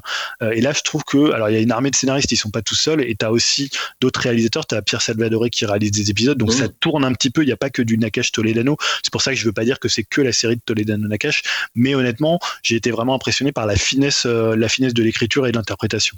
Ouais. C'est peut-être aussi parce que c'est une adaptation aussi, hein, donc euh, ils ont ils sont un peu plus bornés et là, enfin ils se sont ils se sont mis quand même des ouais des enfin ils vont pas aller dans leur travers peut-être même si ouais effectivement t'as raison c'est souvent bien mais souvent on appuie un peu pour bien faire Ouais. comprendre que ce que c'est assez populaire. Et là je pense que comme c'est une adaptation de quelque chose il reste euh, parce que j'ai j'ai entendu une interview où il disait qu'il restait quand même bien ancré dans dans le dans la dans la série d'origine. Ouais. c'est peut-être pour ça qu'ils sont plus soft on va dire que d'habitude Oui, oui, ils ont pour le coup, ils ont peut-être plus un cadre, euh, un cadre que d'habitude, mais tu reconnais quand même leur euh, leur cinéma et tu reconnais leur euh, finalement leur univers. Et ça, et finalement, ils ont fait quelque chose de très français. Avec, c'était une bonne idée de, de parler, tu vois, des attentats, de parler ce traumatisme-là. Et euh, non, voilà, moi, c'est vraiment une série. Là, j'ai hâte de continuer parce que voilà, j'ai pas trop eu le temps ces derniers temps de, de voir d'autres choses, mais euh, vraiment hâte de continuer et de faire les 35 épisodes. Au début, ça au début, c'était un peu repoussoir ce nombre d'épisodes. Je me disais, putain, une Mm. série qui fait 35 épisodes, on en voit plus tellement. Et euh, tu vois, ça te ramène un peu à l'époque où les séries faisaient 24 épisodes. euh, C'était, voilà, maintenant tu ferais plus ça, mais finalement, c'est plutôt un bien pour la série. Ça permet vraiment de poser les personnages et de prendre son temps. Et du coup, tu, tu penses que c'est un. déjà, c'est un bon. C'est un bon passage, enfin, c'est une bonne réussite dans l'univers de la série pour eux, vu que c'est leur première expérience. Pour les Ouais, ah ouais, ouais, moi, Et- com- ouais, j'espère vraiment. Moi, je suis toujours curieux quand des cinéastes vont vers la série parce que c'est un format qui permet vraiment plein de choses. Et là, je trouve qu'il exploite vraiment à fond euh, en termes d'écriture, en termes de personnages, en termes de profondeur et, euh, et surtout en termes de direction d'acteur. Et au niveau de la musique, est-ce qu'on retrouve toujours leur thème un peu, tu vois, leur, leur moyen ou pas du tout? Est-ce que tu Non, as il- là c'est euh, c'est Yuxek qui a fait euh, la BO. euh, c'est très très soft. T'as très peu de musique parce que comme je disais, enfin t'as souvent une musique assez simple qui, qui arrive euh, vers la moitié de l'épisode pour souligner, mais c'est vrai qu'il n'y a pas leur, ce côté où la musique Ouais, sursouligne euh, un sentiment. Là souvent t'as des passages sans musique, juste dialogue quoi. Ouais, c'est cool. Et tu sais si elle marche, ça, si elle marche bien. hein Ouais, je crois qu'il y a eu beaucoup de retours critiques qui sont euh, vraiment très bons. Alors après, je sais pas, c'est RTTV, je sais pas si c'est une plateforme qui est très. euh, tu vois, c'est évidemment, t'as Ouais. pas une exposition comme Netflix. Alors finalement, tout le monde peut la voir. Alors euh, par rapport à Ouais. Netflix, pour le coup, c'est c'est gratuit. Mais bon, après, c'est une série quand même. euh, Il faut que ça, faut t'intéresser un peu à la psychanalyse, aux personnages. Enfin, c'est pas la série la plus la plus ouverte possible pour le très grand public. Mais je pense que ça marche pas mal. Hein. Et après, dernière question, il arrive quand au Marcy Sais pas Mais- Non, mais je- moi, je pense que tu vois, bien dirigé, il peut être intéressant même dans une série comme ça. hein, tu vois. Je- On l'a Le problème, mais c'est on l'a pas regardé. Non, quoi. non, c'est- On l'a pas regardé. Vu qu'ils ont leur collaboration avec Samba et Intouchable. Bah, quand c'est bien, euh, quand c'est bien écrit, euh, tu vois, euh, ça peut me foutre. Moi, Mélanie Thierry, à la base, j'étais pas trop fan et je trouve que dedans, elle est, elle est vraiment bluffante, quoi. C'est cool. Voilà pour en thérapie. Euh, on va faire deux On salles va de baisser le niveau, c'est ça? Comment? Ouais, On j'allais va dire deux le salles niveau de ambiance plutôt. J'ai pas dit baisser le niveau. J'ai plutôt dit changer, changer d'ambiance parce que c'est plus tout à fait le même délire. Hein, euh, parce qu'on va reparler euh, d'un sujet qui nous est. qui nous est cher à notre cœur ici chez Upcast, savoir Cobra Kai. Voilà, n'est-ce pas Dimitri? Donc comment transitionner depuis ça Cobra Kai, je ne sais pas, tu te démerdes et tu, tu enchaînes. Voilà. Ouais, donc c'est plutôt même un conseil flash rétro hein, pour rendre hommage à Jérémy. Parce que voilà, bah, donc, donc si vous êtes des fidèles du podcast, hein, vous savez qu'une grosse partie de l'équipe euh, est pas mal à fond sur Cobra Kai en ce On va moment. bien en coup, là, merde. et du coup, je m'y suis lancé aussi et je ne regrette pas parce que j'adore la série. Je l'adore tellement que je la regarde au compte-goutte, histoire d'en profiter sur la longueur. Et je me suis dit, quoi de mieux que de faire une petite pause pour revoir les films? Et du coup, bah, premier constat, c'est que d'habitude, les films de mon enfance, ceux que je regardais en boucle, bah, je les revois encore de temps en temps et je m'en souviens très bien. Mais bizarrement, ça n'a pas été le cas avec Karate Kid. Je pense que la dernière fois que j'ai vu ces films, je devais jouer à Mario 3 sur la NES et j'étais en primaire. Euh, mais je me dis que j'ai quand même dû sacrément les poncer dans les années 80 parce que euh, bah, tous les souvenirs sont revenus et ça m'a fait sacrément plaisir. Alors oui, ça a vraiment mais vieilli de, fou quoi. Euh, pour résumer, le premier reste très très cool, surtout quand on a la série actuelle en tête. Mais j'étais étonné parce que je me rappelais, euh, enfin voilà, qu'il y avait beaucoup de bastons, alors qu'au final c'est limite secondaire. On s'intéresse plus à Miyagi et à Daniel Rousseau qu'au karaté en lui-même. Et ça reste un bon film de cette époque, et surtout ça se voit que ça a été fait dans les années 80. Hein, tout transpire cette décennie. Évidemment, bah, comme tout film de mon enfance, j'ai maté ça en VF et elle est très cool parce qu'il bah, y a Luc Hamet et euh, Roger Carrel en Miyagi. Euh, même si, euh, pareil, c'est vraiment mes clichés de dingue. Hein, le bon vieux Miyagi, il est aux États-Unis depuis des années. Il vit, euh, il vit toujours comme s'il était euh, dans le Japon des années 40 et surtout, bah, il parle pas super bien français ou plutôt en, anglais en VO mais je pouvais pas m'empêcher de rigoler à fond euh, devant des phrases du genre euh, Daniel San, toi, euh, lustré, parfait. rire. Mais bon, euh, c'est pas que les autres films de l'époque, ça reste un super divertissement euh, que je vous conseille d'ailleurs. Euh, un épisode récent de Wheel of TFTC euh, qui revient là-dessus avec Luc Hamet en invité. Et Yao, tu voulais peut-être réagir peut-être par rapport à ça? Ouais, déjà, non, ah, bien avant, euh, sur une échelle de Michel Leb, on est combien de doublage français, là, par Ah, rapport à Miyagi? Attends, attends, je vais y revenir, t'inquiète pas. J'ai pas oublié. Parce que justement, bah, j'ai revu le 2 et euh, bah, j'ai trouvé que c'était plutôt une bonne suite. Et euh, le premier était plus centré sur le personnage de la Rousseau. Et là, ça prend un peu le contre-pied parce que c'est plus sur Miyagi. Et euh, le film se passe au Japon. Et alors là, c'est forcément mais hyper fandard de voir la vision des, États-Unis des années 80 sur le Japon. C'est clairement le plus cliché des trois. Et ils sont dans un petit village près d'Okinawa. Et on se croirait euh, bah, dans le Japon féodal sans technologie. euh, Les hommes, c'est tous plus ou moins des pêcheurs. euh, Les nanas, elles sont toutes en kimono. Et euh, voilà, justement, ça se demandait si le grand méchant du 2 euh, bah, n'a pas été doublé par Michel Leb qui fait le chinois. c'est vraiment. la façon dont il parle, c'est juste euh, dantesque. Et enfin, bah, le, le 3, euh, bah, c'est clairement le, le plus gros nanar euh, des, des, des, des trois. Quoi. C'est vraiment, ce film-là, il est assez, assez fou. Quoi. Euh, les deux méchants, ils font vraiment penser à des acteurs de, de série Z entre euh, le grand chef du Cobra Kai avec sa queue de cheval et le disciple qui a une coupe euh, en brosse bien typée euh, fin des années 80. Et il surjoue à fond les ballons, euh, c'est hyper marrant. Euh, La VF est aussi un peu régal parce qu'ils ont vraiment des voix typiques de- des années 80 de méchants. Et euh, ça fait vraiment plaisir de se refaire des films de l'époque de temps en temps, euh, rien que pour ça, quoi, pour entendre ces, ces vieilles voix qu'on n'avait pas entendues depuis des années. Et c'est aussi quand même l'épisode le plus sombre, hein, le plus dark, parce que Daniel Larousseau euh, rejette l'enseignement de, Mi- de Miyagi pour rejoindre le Cobra Kai, et ça, je m'en rappelais plus du tout. Ah, il le dit Euh, dans la mais bon. série. Oh, t'as mal suivi. Hein. Ah, bah, je dis, j'ai peut-être pas encore tout vu, mais euh, bon, je vous rassure, il retourne vite vers son maître et gagne à la fin, comme tous les bons films des années 80. En tout cas, euh, ça a vieilli tout ça, mais franchement, quel plaisir de revoir des films euh, pas vus euh, depuis facile euh, 30 ans et retomber euh, dedans euh, comme quand j'étais gosse. Et euh, surtout, euh, ça me fait encore plus aimer la série, parce que j'en doutais pas une seconde, mais avec les films bien en tête, euh, on sent bien que l'équipe derrière la série a un amour infini pour la licence et euh, bah, je viens de finir la saison 2 et je trouve qu'ils ont vraiment euh, réussi à, à bien intégrer dans l'histoire euh, des éléments des trois films sans forcément en plus en faire des tonnes et euh, j'imagine que ça va être pareil avec la saison 3. Et Yao, tu voulais redire autre chose? Non, non, vas-y, laisse Jérémy parler. Ouais, j'ai rien. Euh, ouais, non, non, c'est juste euh, en termes de VF, ce qui est assez drôle, c'est que c'est pas Roger Carrel dans le 3, c'est euh, Ouais, Gérard c'est Hernandez, c'est la voix de Gargamel, C'est quoi. Donc, Ouais. vous voyez, Gargamel qui, qui fait un accent chinois, c'est enfin, enfin, japonais, c'est. vous voyez le délire, hein, ça, ça pousse. ça- Ah non, mais c'est- c'est vraiment des films à voir en VF pour le coup. hein. Ouais, c'est clair, c'est clair. Même si, bon, ça sera interdit de nos jours de faire un truc pareil, euh, malheureusement, parce que finalement, on se dit bien qu'il n'y avait pas de. Je pense pas que. Enfin, voilà, C'est c'était pas méchant, plutôt- j'espère. Non, voilà, je pense- ignorant. Voilà, c'est ça exactement. Et c'est ce qui fait la saveur aussi de ces espèces de, de, de trucs qu'on regardait à l'époque. Ouais. C'est vrai que ça. Voilà, Ouais. pardon, tu tu veux dire. Euh, ouais, non, du coup, t'as pas testé la VO Pas du tout Tim Non, non, non, non, je, je suis resté euh, sur le bon souvenir de la VF, mais euh, comme beaucoup de films de cette époque, hein, par exemple Les Retours vers le futur ou Les Die Hard, euh, j'arrive pas à les regarder en, en VO, j'ai déjà essayé, mais je sais pas, je Ah suis ouais. trop attaché à la VF.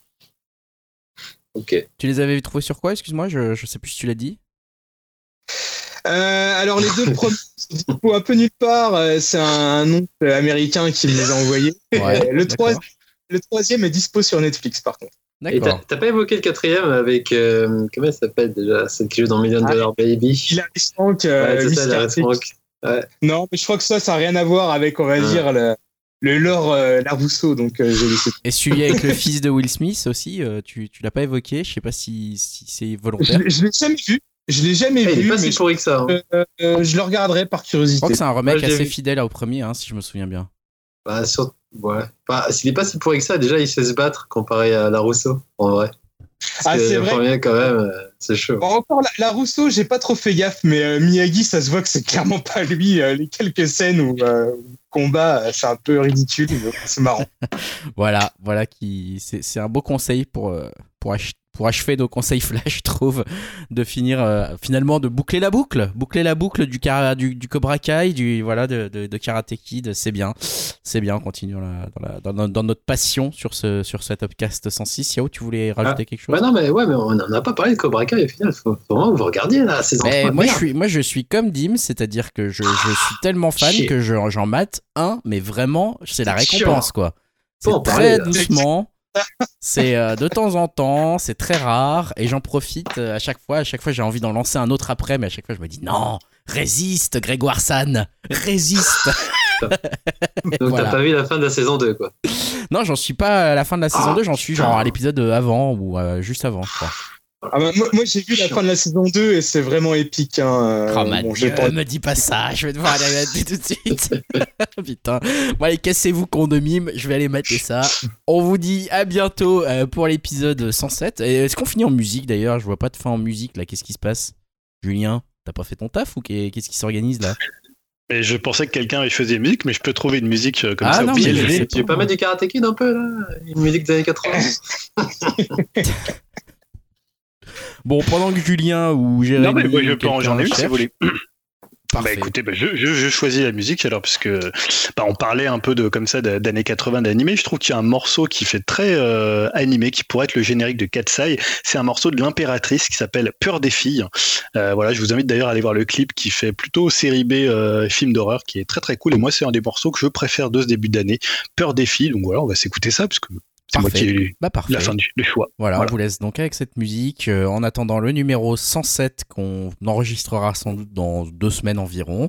Bah, en attendant, amusez-vous bien, allez jouer à Super Mario 3D World et puis euh, venez nous dire sur, euh, sur le Discord un petit peu ce que vous avez fait comme truc intéressant en termes de jeux vidéo, séries et, et films. si, si vous voulez un petit peu partager tout ça avec nous. Voilà, en attendant de vous lire, on vous dit à bientôt sur Upcast. Salut à tous.